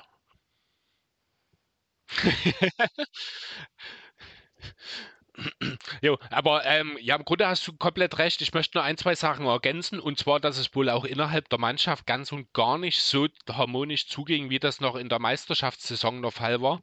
Ähm, Gerade Kyle Kusma hat da wohl als Störfaktor gegolten in zweierlei Hinsicht. Zum einen nämlich, weil er sich mit Dennis Schröder nicht besonders verstand. Und zum anderen, weil wohl auch LeBron James im Laufe der Zeit immer weniger mit Kyle Kuzma zurechtkam. Deswegen war dieser Trade wohl ohnehin, dass er geht, fast schon ja alternativlos. Ja, aber das hat natürlich auch, also gerade Kusma und Schröder sollen sich wohl auch ziemlich hart angegangen sein, teilweise, wenn ich das richtig verstanden habe. Zumal halt, muss man auch ganz fair sagen, Kusma keine Entwicklung genommen hat in dieser Saison. Oder in der letzten Saison, besser gesagt. Deswegen ist das schon in Ordnung. Ähm, ja, okay. Dann haben wir die Lakers. Dann würde ich einfach mal den nächsten in die Runde werfen. Ähm, und zwar habe ich hier einen Flop. Dafür würde ich euch mal ein paar Namen nennen. Und ich bin mal gespannt, ob ihr darauf kommt, worauf ich hier hinaus will, was für ein Flop genau ich hier damit meine, was diese Spieler gemeinsam haben. Und zwar geht es dabei um Chris Paul, Mike Conley, Donovan Mitchell, Kawhi Leonard, Anthony Davis, James Harden, Kyrie Irving, Jalen Brown, Giannis Antetokounmpo, Joel Embiid und wahrscheinlich noch mehr, aber das sind jetzt die Namen, die ich mir extra noch mal rausgesucht habe. Also kein Anspruch auf Vollständigkeit. Ja, ich glaube, ich, ich, ich weiß, ich weiß, was Chris meint. Dann raus damit. Ich glaube, du willst auf die vielen Verletzungen in den, in, in den Playoffs ja. an, anspielen. Also wirklich, Ganz diese, genau. diese Playoffs waren einfach gezeichnet von Verletzungen, immer wieder schlechten Nachrichten. Fast die schlimmste fand ich die von Janis. Ich dachte wirklich, der ist jetzt erstmal für zwei Jahre raus und den sehen wir jetzt erstmal lange nicht mehr wieder. Ja. Ein Glück ist dann doch alles gut gegangen. Also wirklich, diese, diese Playoffs waren einerseits geil, haben viel Spannung geboten, andererseits aber auch ziemlich enttäuschend, wenn man darüber nachdenkt, wie viele geile Spieler eigentlich nicht mitgewirkt haben. Ja, genau. Also du hast absolut getroffen, Pete. Genau darum ging es mir hier. Und halt verbunden damit einfach auch die Frage, war im Rahmen der Corona-Situation die Belastung einfach zu groß? Hätte man vielleicht doch wo wir alle irgendwie dann doch den Konsens gefunden haben, ja, 72 Spiele müssen dann wohl doch sein. Bereuen wir das jetzt? Aber dann liegt auch die, also dann liegt ja auch die Verantwortung mit bei der Spielergewerkschaft, weil die haben das ja auch mitbestimmt, ne? Also dann letzten Endes dann auch wieder bei LeBron und Co. Ja, dann hoffen wir mal, dass die Rückkehr zum regulären Spielplan, wie es ja jetzt angedacht ist und wie es wohl auch kommen wird, davon bin ich doch relativ überzeugt, ähm, ja, dass das dahingehend auch wieder für eine Entspannung sorgt und wir wieder weniger über Verletzungen und mehr über das Spiel an sich reden in der Zukunft. Gut. Wer hat noch einen Flop für mich? Ich hätte noch, oder? Ja, also ich hätte mh, mm, noch zwei, aber über das eine haben wir schon so ein bisschen geredet. Ich hätte eigentlich noch die Philadelphia 76ers an sich gehabt, die in den Playoffs halt einfach enttäuscht haben. Aber ich möchte auf eine andere Fra Franchise zu sprechen kommen, die jetzt vielleicht ein bisschen untergeht und von der man jetzt nicht sofort sagen würde, ach, das war jetzt ein Flop. Aber ich habe tatsächlich die Chicago Bulls drinne. Ähm, und zwar, ja, haben sich ja die Bulls, ähm, genau, haben sie sich ja Nikola Vucevic geholt ähm, für die letzten Spiele. Ähm, für einen schon ziemlich langen Stretch. Und ja, ich bin eigentlich immer Fan dieses Bulls-Team gewesen. Ich mag Levine sehr gerne. Ich mag auch Vucevic. Ähm, ich bin großer Kobe White-Fan. Ich mag den Jungen einfach sehr. Auch Laurie Markkanen, ähm, ja, sagt mir wirklich zu. Und da hätte ich eigentlich wirklich schon gedacht, dass die Bulls eine Chance haben, zumindest ins Play-In reinzukommen dass sie ins Play-In reinkommen, vor allem mit diesem Team, mit zwei All-Stars, Levine und Vucevic sind einfach mittlerweile All-Stars, muss man einfach sagen.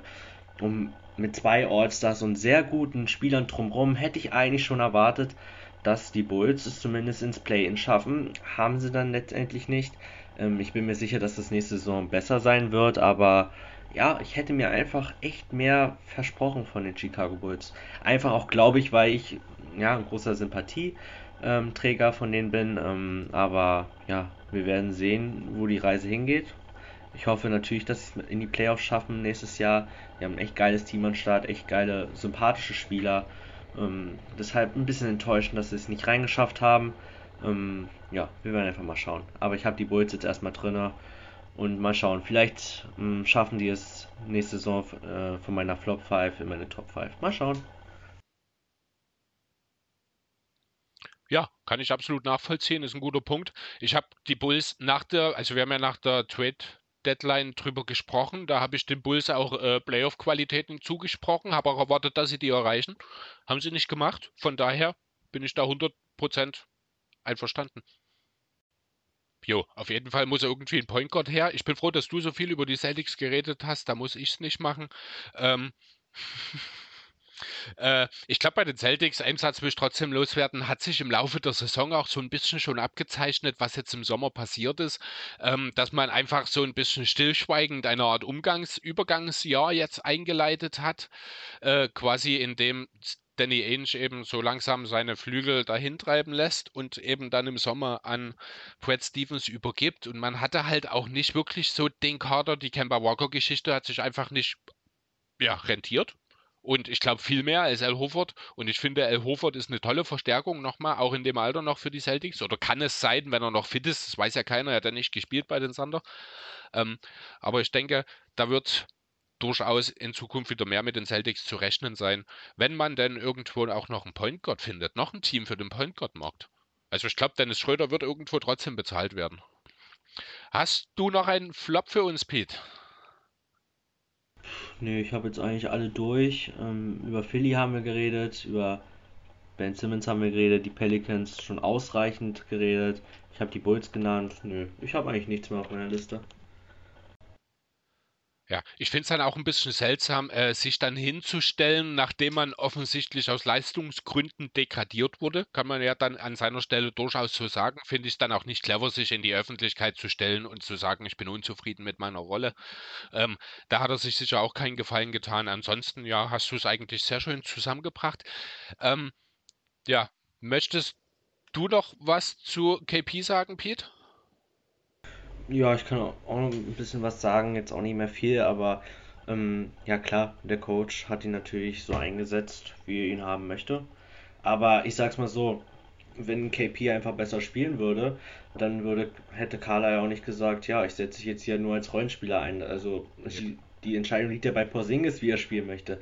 Möchte er oftmals nur sinn, sinnlose Dreier von weit hinter der Dreierlinie ballern, was mich echt wirklich sehr stört an seinem Spiel, weil ich mir denke, ey Junge, du bist 2,20 Meter groß, geh in die Zone und zerstör dort einfach alle. Wirklich, mach es doch einfach so. Kann er ja nicht. Das hat er ja in New Ja, also in New York hat er teilweise gezeigt, dass er es kann. So, dass er wirklich auch ein gutes Midrange-Game hat, ähm, dass er das ein oder andere Mal auch aus dem Post agieren kann. Also ich halte ihn für keinen guten Post-Player. Also ja, er, er, kann, er kann manchmal nicht über einen 1,96 Grad drüber werfen. Und ey, da denke ich mir so, was ist jetzt das Problem bei dir? Ähm, ja, er kann den Dreier sehr gut werfen. An einem heißen Tag hat er auf jeden Fall auch mal so eine 6 von 9 drinstehen.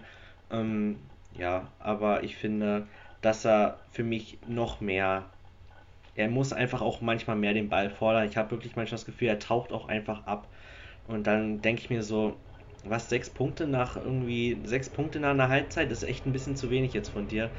Und ich sehe in ihm noch das Potenzial, wirklich ähm, besser zu werden, weil er hat schon gezeigt, dass er besser ist. Er hat es schon gezeigt. Ähm, man muss natürlich auch sehen, wie er, ja, ob er sich jetzt nochmal vollständig so richtig von seiner Verletzung erholt. Ähm, ich hoffe es natürlich sehr und dass er wirklich wieder gesund wird und der Alte wird. Ob er es wird, ähm, werden wir sehen. Ich, ich bin zuversichtlich, aber jetzt auch nicht euphorisch, was Porzingis okay. angeht. Ähm, Pete, du bist gerade verloren gegangen. Ähm, wir machen einfach mal weiter, Sandro, in der Hoffnung, dass Pete gleich wieder auftaucht. Ähm, ich habe ein paar Namen auch mal. Also ich habe ja auch Andreas mal gefragt, was sind so seine Tops und Flops. Ich habe eine Liste von ihm bekommen. Ich werfe die einfach mal so in den Raum. Ich habe dann anschließend auch noch einen, den ich äh, machen kann, also beziehungsweise einen Flop, den ich dann noch nennen werde. Aber vorher erstmal, also das, was Andreas mir mitgebracht hat, Montes Harrell, haben wir schon drüber geredet, ist äh, ja schon genug dazu gesagt worden. Erwin Gordon ist genau der, den ich eigentlich jetzt nicht nennen wollte, weil ich auf den gleich nochmal zu sprechen komme. Hat also auch super geklappt. Äh, ähm, ja, was hat er noch? Brenton Clark hat er drauf. Den habe ich jetzt nicht so auf dem Schirm, nicht so beobachtet das Jahr. Das, äh, ja, vielleicht will er da nächste Woche nochmal was dazu sagen oder so. Oder vielleicht fühlt sich auch jemand bestätigt, wenn er den Namen Brenton Clark als Flop hört. Ähm, DJ Augustin, der hat bei den Bugs gar nichts gebracht eigentlich. Das kann ich verstehen, dass der draufsteht. Andererseits ist er mir auch einfach völlig in der Versenkung verschwunden. Ähm, ja, dann hat er noch Josh Richardson, Tyler Hero und Luke Kennard. Ähm, fand ich sehr spannend, weil er halt hier nochmal mit drei Point äh, mit drei Shooting Guards äh, aufgehört hat, die perspektivisch auch hier und da mal Playmaking-Rollen übernommen übernehmen sollen.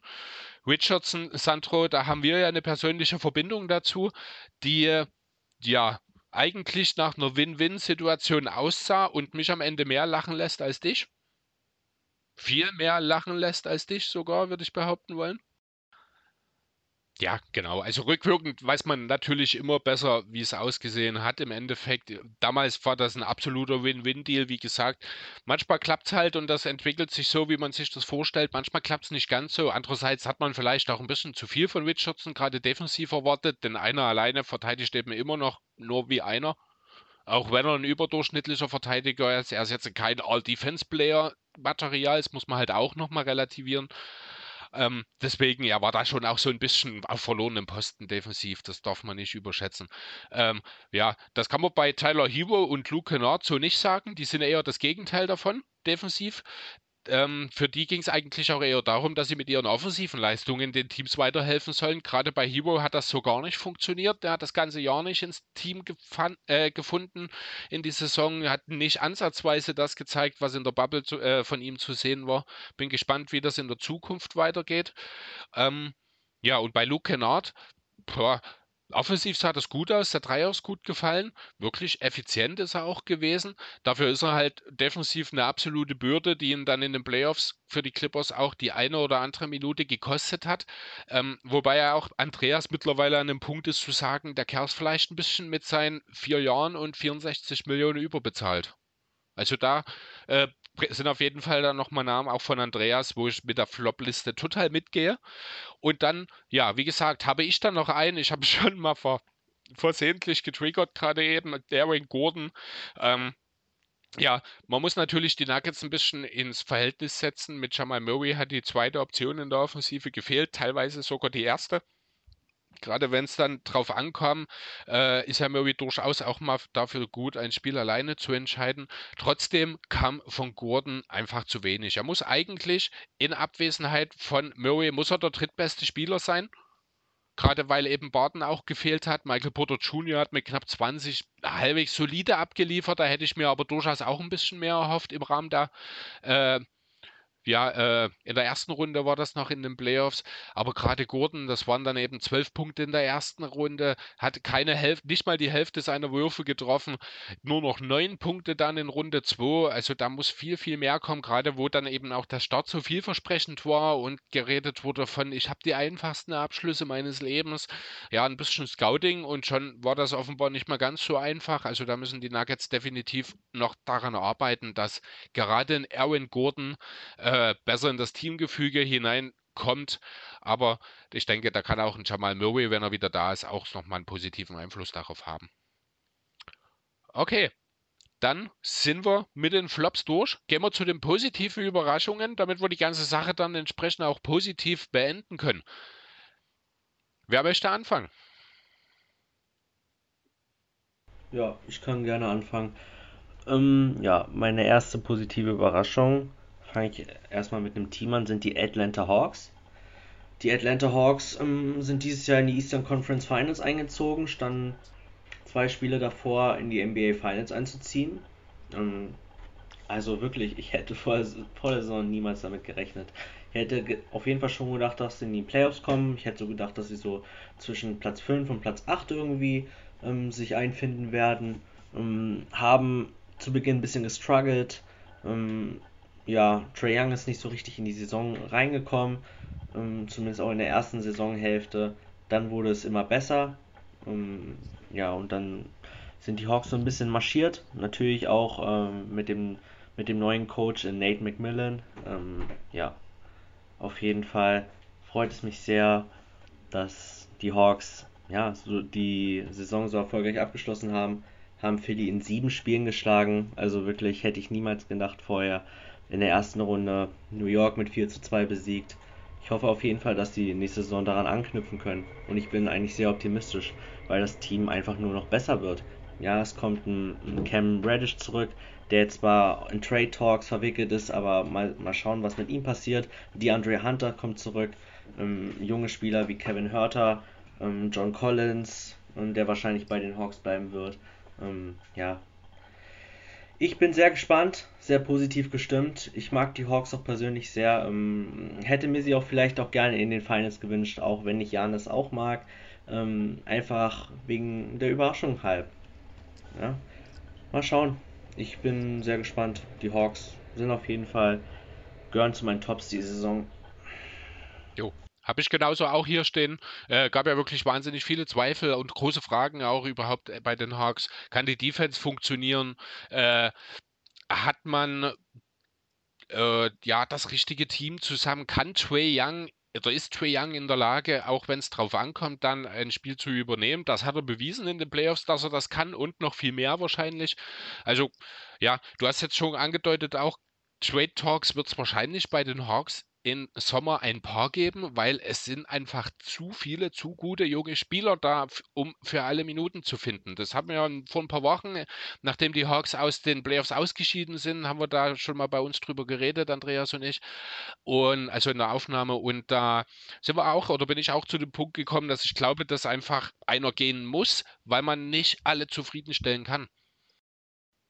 Jo, okay, dann mache ich dann oder ja, genau. Die hatten wir jetzt alle drei sozusagen, hat man jetzt die Hawks dabei. Das ist doch gleich wieder ein schöner Treffer, wie ja vorhin schon. Ähm, ja, dann würde ich doch direkt mal äh, Sandro dich nach deinem zweiten fragen. Ja, kann man so zutreffend. Also ich habe ja das in Wendell schon immer gesehen. Ich bin froh, dass es jetzt endlich, endlich zeigt. Auch das hat man jetzt äh, auch neulich erst bei dem, als wir über die Knicks gesprochen haben, äh, ja, genau. Habe aber ansonsten tatsächlich gar nicht unbedingt über die Knicks nachgedacht. Also ich war kurz überrascht, dass du den Namen genannt hast, aber mehr, weil ich einfach auch selber gar nicht an die Knicks gedacht habe. Ich weiß nicht, ob Pete die Knicks mit auf dem Zettel hatte. Ja, habe ich tatsächlich. Und ich habe auch gleich Julius Randle mit auf dem Zettel. Ähm, einfach weil die Knicks einfach wirklich eine geile Saison gespielt haben, haben uns begeistert, vor allem mit ihrem Defensivbasketball. Hatten, ich bin mir nicht sicher, äh, auf jeden Fall waren sie im Top 5 Defensivrating. Ähm, sind da leider gegen die Hawks rausgeflogen. Ja, ich glaube, da war der Druck auch letztendlich einfach dann ein bisschen zu hoch. Ähm, ja, aber trotzdem, die Regular Season war geil. Auch ein RJ Barrett hat sich gut entwickelt ähm, als zweite Option. Ich denke, von ihm kann man auch nochmal nächste Saison mehr sehen. Vielleicht wird er ja auch die 20-Punkte-Marke erreichen. Bin ich eigentlich auch ganz optimistisch. Mitchell Robinson wird zurückkommen, darüber bin ich sehr froh. Um, ähm, ja, was aus Derrick Rose wird, werden wir sehen. Ich hoffe irgendwie, ich hoffe, dass er bleiben wird, weil ich glaube, er passt einfach gut nach New York. Ähm, kann da der Mentor sein für Emmanuel Quickly. Ähm, ja, ich bin auch sehr überrascht von den Knicks gewesen und habe sie deshalb auch auf meiner Top 5 Liste. Jo, dann bleibt man doch gleich mal in New York, denn ich habe auf meiner positiven Überraschungsliste den Namen Steve Nash, ähm, der da als Trainernovize ohne jegliche Erfahrung direkt mal einen Bauchklatscher mitten rein in ein vollkommen zerstückeltes, ein, mit von einem In-Season-Trade noch dazu leicht erschüttertes äh, Team geraten ist, das aber mit absoluten Championship-Ambitionen in die Saison gegangen ist. Das ist keine leichte Voraussetzung für jemanden, der zwar als Point Guard mit Sicherheit ein Hall of Famer ist, aber eben als Coach sich seine Meriten natürlich erstmal noch verdienen muss. Ja, dann ist es eben so mit dem Trade, man hat zwar mit James Harden den besten Spieler bekommen, hat aber zwei Spieler aus seiner Starting Five dafür abgeben müssen. Nee, stimmt gar nicht. Leveur war ja als sechster Mann eingeplant. Nee, wäre er, aber dann hat sich Dinwiddie verletzt. Also es waren zwei Starter tatsächlich, genau. Ähm, ja, und dann eben auch die ganze Verletzungsthematik. Harden war eben nicht immer die ganze Zeit dabei, hat dann auch gefehlt. Kyrie hat nur etwas mehr als 50 Spiele gemacht, hat komische Dinge getan, wo man dann auch sagen muss, dass wohl auch das Management, das Nash mit dem Team geführt hat, auch gut funktioniert hat, dass eben diese seltsamen Kyrie-Geschichten da keine größeren ja, Risse zur Folge hatten, auch wenn man wohl im Brooklyn ernsthaft darüber nachdenkt, vielleicht ein gutes Angebot für Kyrie auch in Erwägung zu ziehen. Ähm, auch wenn ich nicht sicher bin, ob so ein Angebot kommen würde, dass dann die Netz aus dem Hocker reißt. Ja, KD hat selbst auch nur 35 Spiele gemacht. Ähm, ja, auch die Playoffs am Ende, obwohl Kyrie und Harden jeweils viel gefehlt haben, drei Spiele jeweils, ich glaube, ausgesetzt haben. Oder ja, genau, und Harden dann eben einbeinig unterwegs war, einarmig besser gesagt, haben, haben am Ende dann doch nur ein paar Zentimeter von Kevin Durants Schuhen gefehlt als äh, um in die Finals einzuziehen. Von daher muss ich sagen, Steve Nash gehört für mich absolut auch mit den, ich glaube, mit Abstand meisten Starting Lineups oder Lineups in der gesamten Regular Season im Vergleich zu den anderen Teams. Wurde gleich gefordert und ich finde, auch wenn der große Wurf nicht geglückt hat, er hat abgeliefert. Also ich bin mehr überrascht davon, dass du Utah gerade äh, mal kurz als bestes Team der Liga bezeichnet hast, denn nur weil man der Number One Seed ist, ist man das nicht. Ähm, ich bin kein großer, ja, ich weiß schon, was du meinst, aber ich bin kein großer Utah-Fan. Jeder, der bei uns schon mal reingehört hat, dem wird das keine Überraschung sein. Ähm, umso weniger überrascht war ich, dass es in den Playoffs eben nicht gereicht hat und damit habe ich alles zu den Jazz heute gesagt. Ja, ähm, ich kann da vielleicht auch noch was dazu sagen. Ich bin eher überrascht. Also ich weiß jetzt nicht, Sandra, ob du noch ähm, die Suns auf deiner Liste hast, aber ich bin eher überrascht, dass du die. Okay. weil, ja, weil ich habe die Suns natürlich, ich habe die Suns auch drauf, Utah jetzt nicht, aber ja klar, in der Regular Season, absolut, haben die einen absolut geilen Basketball gespielt, mit Donovan Mitchell als Frontmann, mit Rudy Gobert als, als Defensive Player of the Year. Ähm, einfach wirklich geil anzuschauen. Vor allem finde ich, der Team-Basketball hat in Utah einfach herausgestochen. Immer wieder geile Spielzüge gehabt. Ähm, gibt es noch auch natürlich viele Clips auf YouTube. Ähm, Gegner teilweise mit 30 oder 40 ähm, aus der Halle geschossen. Also wirklich, Utah hat absolut beeindruckenden Basketball gespielt. Ja, dann natürlich in den Playoffs ähm, die Grizzlies easy geschlagen, sage ich jetzt mal, mit 4 zu 1. Dann gegen die Clippers hat es dann nicht mehr gereicht. Ähm, ja, weil auch einfach Donovan Mitchell sichtlich angeschlagen war. Ich bin gespannt, was kommen wird. Ich sage jetzt mal so, ich glaube jetzt nicht, dass in Utah viel passieren wird. Ich glaube, das Team wird eigentlich relativ so zusammenbleiben, wie es jetzt gerade ist. Vor allem, weil es auch Utah jetzt nicht die große Free Agent ähm, Destination ist. Ja, ich bin mal gespannt. Ähm, ja, die Jazz habe ich zwar nicht auf meiner Liste, aber kann man durchaus in Erwägung ziehen in die Top 5. Also Utah, äh, da würde ich gleich mal einhaken. Utah hat äh, ganz klar in der Liga kommuniziert, dass Spieler wie Ingels und Bogdanovic verfügbar sind, wenn man in der Lage ist, ein passendes Gegenangebot. Ich fürchte, man will einen Star dafür, den gibt es natürlich nicht. Aber Utah ist durchaus gewillt, weil man gesehen hat, mit diesem Kern reicht es nicht für den ganz großen Wurf, was zu machen. Ähm, ich glaube nicht, dass groß was passiert, einfach weil die Angebote die Jazz nicht äh, über, äh, vom Hocker reißen werden. Wenn man eben davon ausgeht, dass Ingels und Bogdanovic die Spieler sind, um die es geht, kriegt man kein Bradley Beal oder irgendwas in der Kaliber, kriegt man einfach nicht dafür.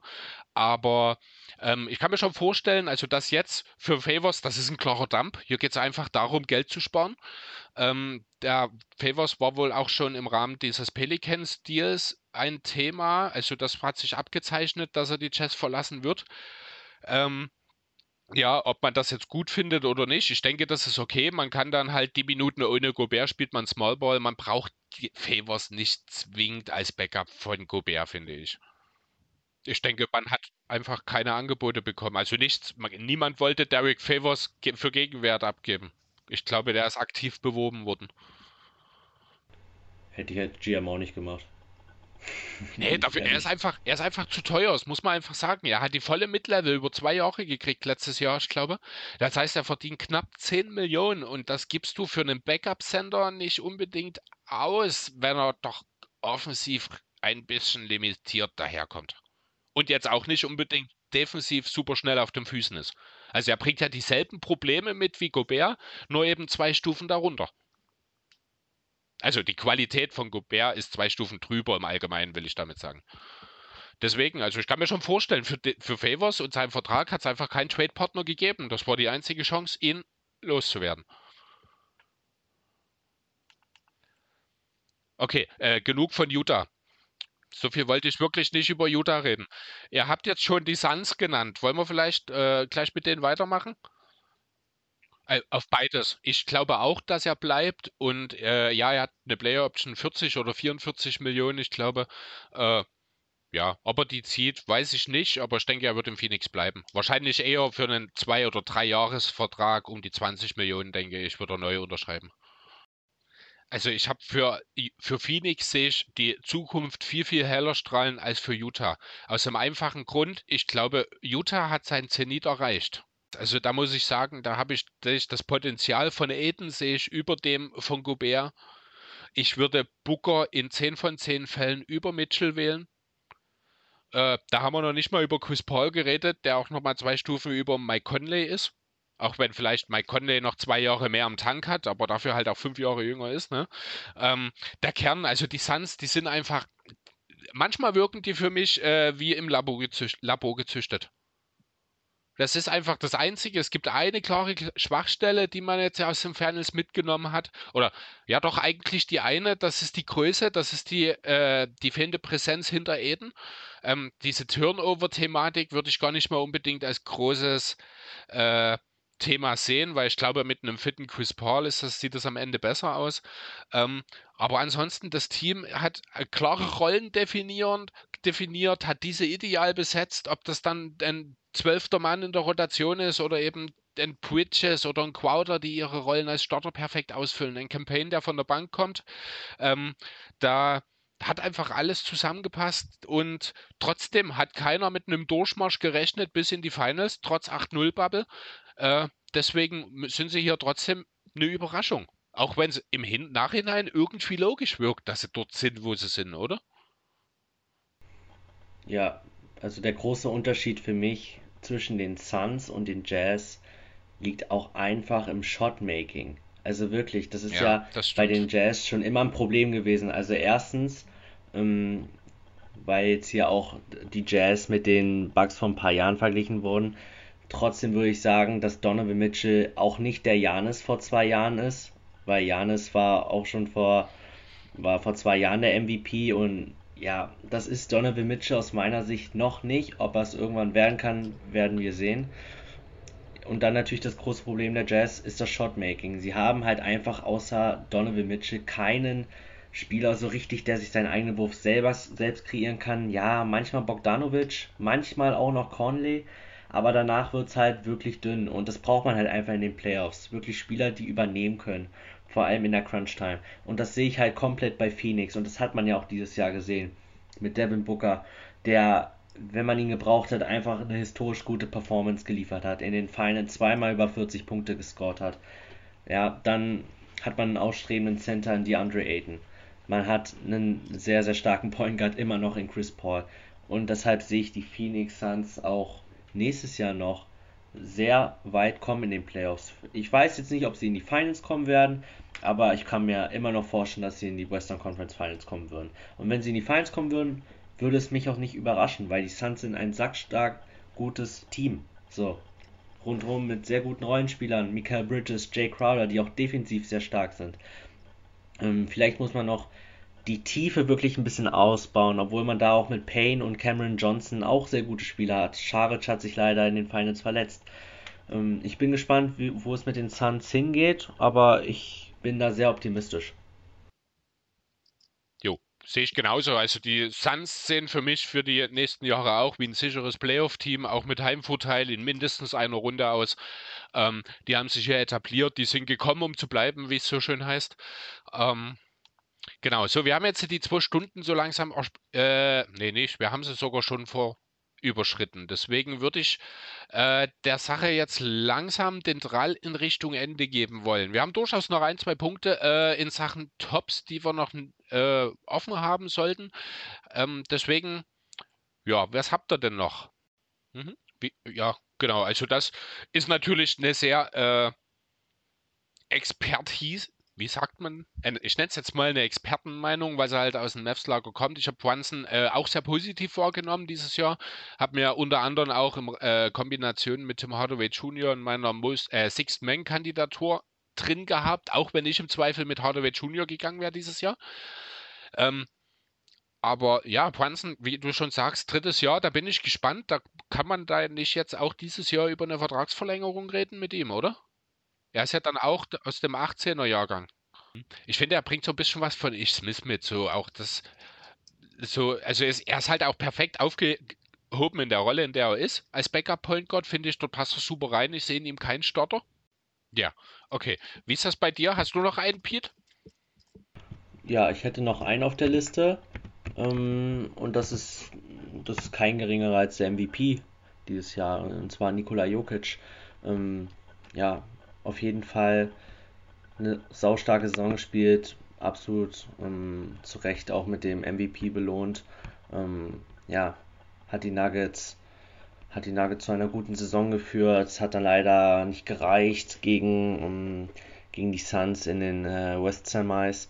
Davor eine sehr spannende Serie gegen die Blazers ähm, haben sie überstanden. Ja, Jokic verdient der MVP, auch, auch wenn ich es gerne an Steph gegeben hätte weil der natürlich auch einen crazy April gespielt hat und ich mir so dachte, ja, kann man vielleicht doch auch an Steph geben, gibt es viele Argumente, aber man kann sich nicht beschweren, dass Jokic der MVP die Saison geworden ist.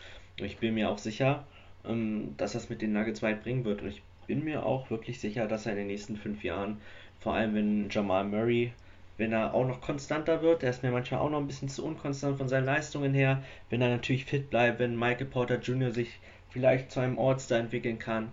Ähm, wenn das Teamkonstrukt drumherum auch noch passt, ähm, dann können die Nuggets auch in den nächsten zwei bis drei Jahren noch gut gerne einen Titel gewinnen. Mit Jokic als Finals MVP hätte ich nichts dagegen. Jo, also ich vertrete ja auch immer noch der Meinung, dass die Nuggets mit einem fitten Murray dieses Jahr einen absoluten Shot auf den Titel gehabt hätten. Auch gegen die Suns. Also ich glaube, man die Chancen wären dieses Jahr wirklich sensationell gut gewesen. Leider hat es äh, mit der Verletzung von Murray dann äh, ja diese Chance verhagelt. Grundsätzlich, ja, kann ich da nur zustimmen. Also Nikola Jokic, ich fand es ein bisschen überraschend. Ich habe schon lange keine MVP-Diskussion mehr ohne den Namen Joel Embiid gehört, wenn es um diese Saison ging. Also wenn du dann schon von Steph anfängst, da muss Embiid aber schon vorher noch genannt werden, finde ich. Auch wenn Steph natürlich klasse Leistung gezeigt hat, aber da fehlte mir der Mannschaftserfolg einfach, muss ich sagen. Ja, das ist wahrscheinlich dann auch ein bisschen, sage ich jetzt mal, Fanboy-mäßig. Ja, ist also, wahrscheinlich bei mir ja. Embiid genauso, ne? Ich weiß schon, was du meinst. Äh, muss ich aber dann trotzdem einfach nochmal, einfach auch, dass ich Embiid nochmal auch in einem etwas positiveren Kontext genannt habe, denn ansonsten haben wir ja, habe ich ja nur kurz in der Simmons Situation untergebracht und das ist dann doch auch ein bisschen zu negativ.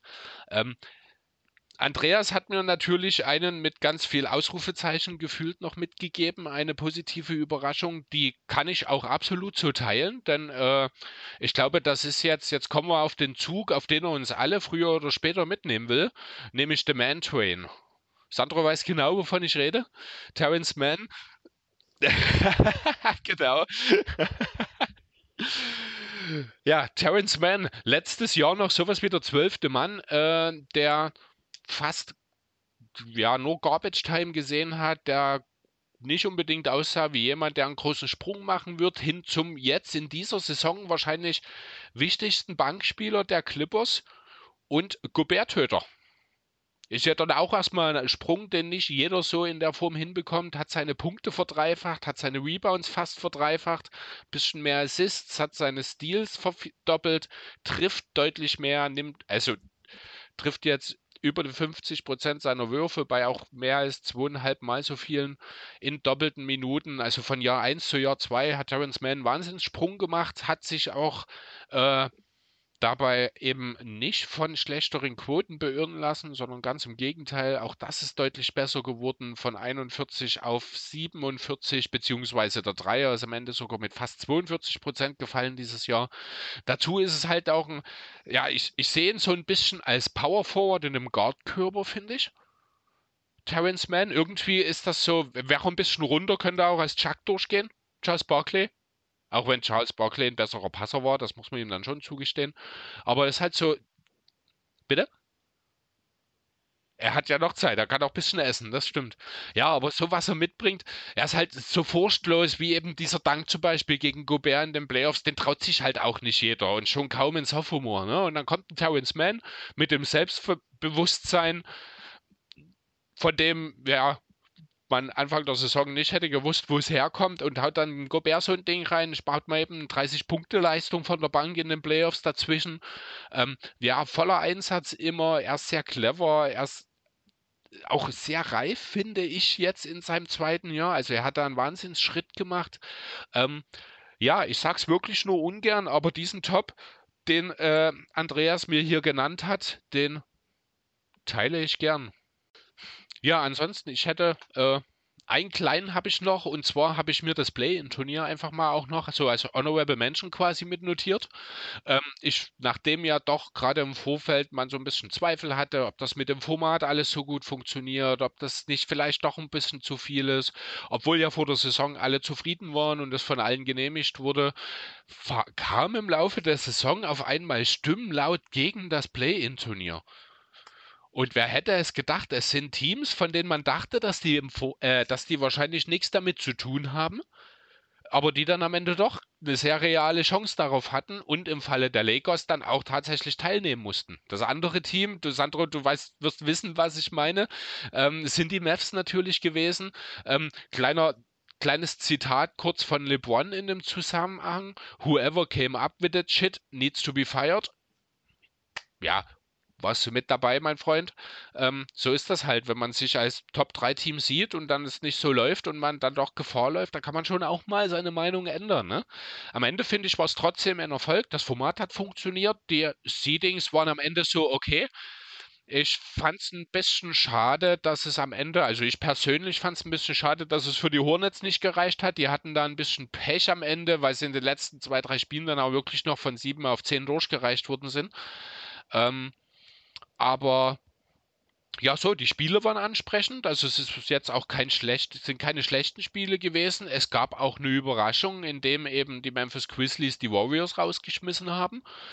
Ähm, ja, genau, sowas sucht man ja, genau sowas will man als Fan sehen. Ich denke, die Liga äh, hat auch zu Recht jetzt entschieden, das für die kommende Saison wieder mit einzuführen. Offiziell in den Spielplan geht es ja, ich glaube, erst mit den nächsten Tarifverhandlungen geht das dann, ist es dann möglich. Deswegen muss man das jetzt jahresweise machen. Das hat mir Andreas neulich erklärt. Ähm, ja, von daher das Play-In auch als absoluter Erfolg und damit auch eine kleine Überraschung für diese Saison. Ja, das Play-In, das war, das war wirklich mega. Also wirklich, ähm, ich als Warriors-Fan habe es gehasst in dem Moment. ja, das glaube also ich. Erstmal dachte ich mir, wir führen, wir führen mit 13 Punkten gegen die Lakers zur Halbzeit und ich habe mir gedacht, wa, wa, was läuft hier gerade falsch? Wa, warum führen wir jetzt hier so? Dann haben wir am Ende doch das Spiel verloren, weil LeBron sich denken musste, ach, wenn ich drei Körbe sehe, dann werfe ich einfach auf die mittleren. Okay. so, ja, haben wir leider verloren gegen die Grizzlies muss ich ganz ehrlich sagen, zweitschlimmster Tag meines Lebens na, nach der Finals-Niederlage gegen die Cavaliers in Game 7. Ähm, ja, also wirklich, aber also aus Warriors-Sicht war das wirklich schrecklich, aber insgesamt muss man natürlich sagen, es war einfach, es ist wirklich eine geile Idee und ich hoffe auf jeden Fall auch, dass es lange fortgeführt wird. Und, ja, und auch zu LeBron und zu den Aussagen muss ich ganz ehrlich sagen, LeBron macht es ja ganz gerne mal, sich über etwas zu beschweren, was ihm nicht passt. Ähm, das ist ja auch okay so, aber ja, er hätte sich halt auch niemals beschwert. Ähm, er hätte sich niemals beschwert, wenn, wenn er unter den Top 3 gekommen wäre. Und er hätte sich auch niemals über diese ganze Verletzungsthematik beschwert, hätte er selber in den Finals gestanden. Da bin ich mir zu 100% sicher. Deshalb, ja, nehme ich manchmal so eine LeBron-Aussagen nicht für voll ernst, weil ich einfach weiß, dass da auch die Emotionen aus ihm sprechen. Aber insgesamt, ja, Play Tournament war eine geile Idee, ist eine geile Idee und soll auf jeden Fall fortgeführt werden. Ja. Ich wollte mir im Vorfeld auch nochmal die äh, Play-Spiele äh, nochmal, also zumindest die Statistik nochmal in den Boxscore einfach reinschauen heute. Ähm, und musste dabei feststellen, so richtig etabliert ist das Play-Turnier noch nicht. Man findet es über Google jetzt gar nicht mal so auf die Schnelle, gerade BKWF, da ist das auch in der Playoff Summary, ist es zum Beispiel nicht dabei, aber Teil der Regular Season ist es auch nicht. Also da musst du da wirklich in die Spiel, äh, in die Teams reingehen und dort in die, äh, in die Game Logs, um dann wirklich, also zumindest habe ich noch keinen besseren Weg gerade momentan gefunden, aber um dann auch der, die Statistiken, die Boxscores aus den Play-ins zu sehen. Ist noch ein bisschen verwinkelt, also da merkt man auch, dass das wirklich noch neu ist. Also ich glaube, momentan steht es wirklich äh, individuell als Play-ins. Es ist weder noch zugeordnet. Also auch statistisch ist es tatsächlich so, dass die Play-in-Spiele nicht in den Regular Season und nicht in den Playoff-Statistiken auftauchen. Ähm, von daher, da, ja, vielleicht wird es dann irgendwann das eigene Segment Play-ins irgendwann geben, was da dazu gehört. Oder dazu kommt, besser gesagt. So, ja. Habt ihr noch etwas, was ihr loswerden wollt? Ich glaube, ich bin meine Zettel soweit durch. Nö, ich habe auch erstmal alles gesagt. Erstmal wollte ich mich natürlich bedanken, dass ich hier da dabei sein durfte als Gast. Ähm, hat, hat sehr, sehr viel Spaß gemacht, den Pod jetzt mit euch aufzunehmen, aber jetzt hier aus der Liste habe ich hier erstmal nichts mehr. Wurde alles gesagt. Jo, da würde ich sagen, dann kommen wir auch dann so langsam zum Ende. Ähm, dann ja, fange ich auch direkt an und gebe das Dankeschön direkt an dich zurück, Pete, dass du dir die Zeit genommen hast, um hier mit uns zusammen aufzunehmen. Auch an dich, Sandro, natürlich. Schön, dass ich qualitativen Ersatz für den Andreas gefunden habe. Schön, dass es erwartungsgemäß leicht war, diesen zu finden. Ähm,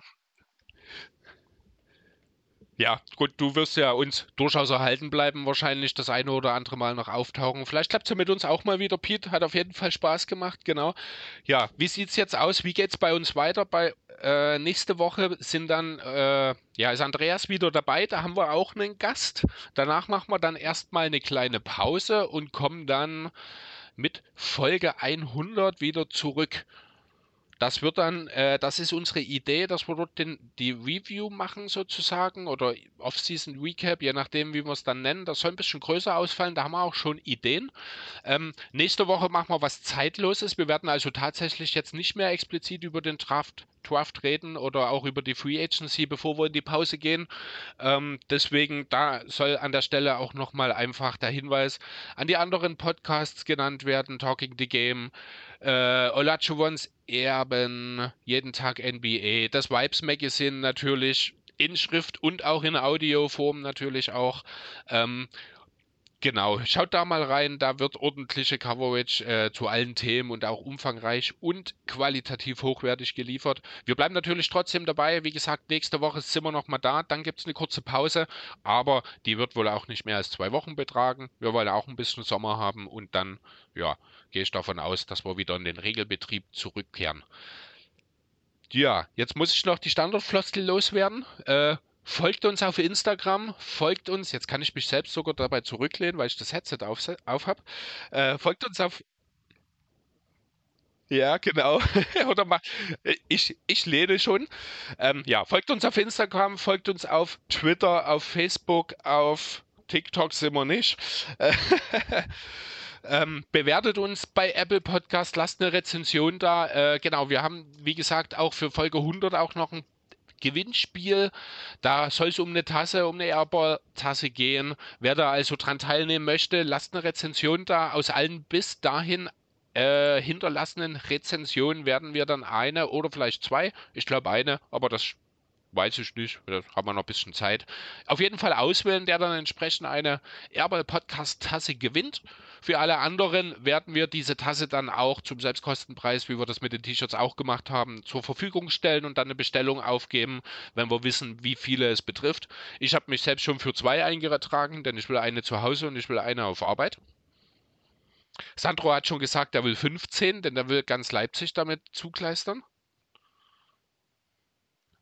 Ja, dann brauchst du auch nur noch 14 bestellen, das ist okay. Ja, genau. Ähm, ich behaupte jetzt einfach mal, ich habe alles gesagt. Fühlt sich an, als habe ich was vergessen, aber das ist halt auch nicht mein Teil normalerweise. Ich bin da froh, wenn ich einigermaßen durchkomme. Von daher nochmal danke Pete, danke Sandro, dass er dir ja doch jetzt fast zweieinhalb Stunden auch mit mir verbracht hat. Hat sehr viel Spaß gemacht und ja, von daher Macht's gut. Jo, haut rein. Ciao.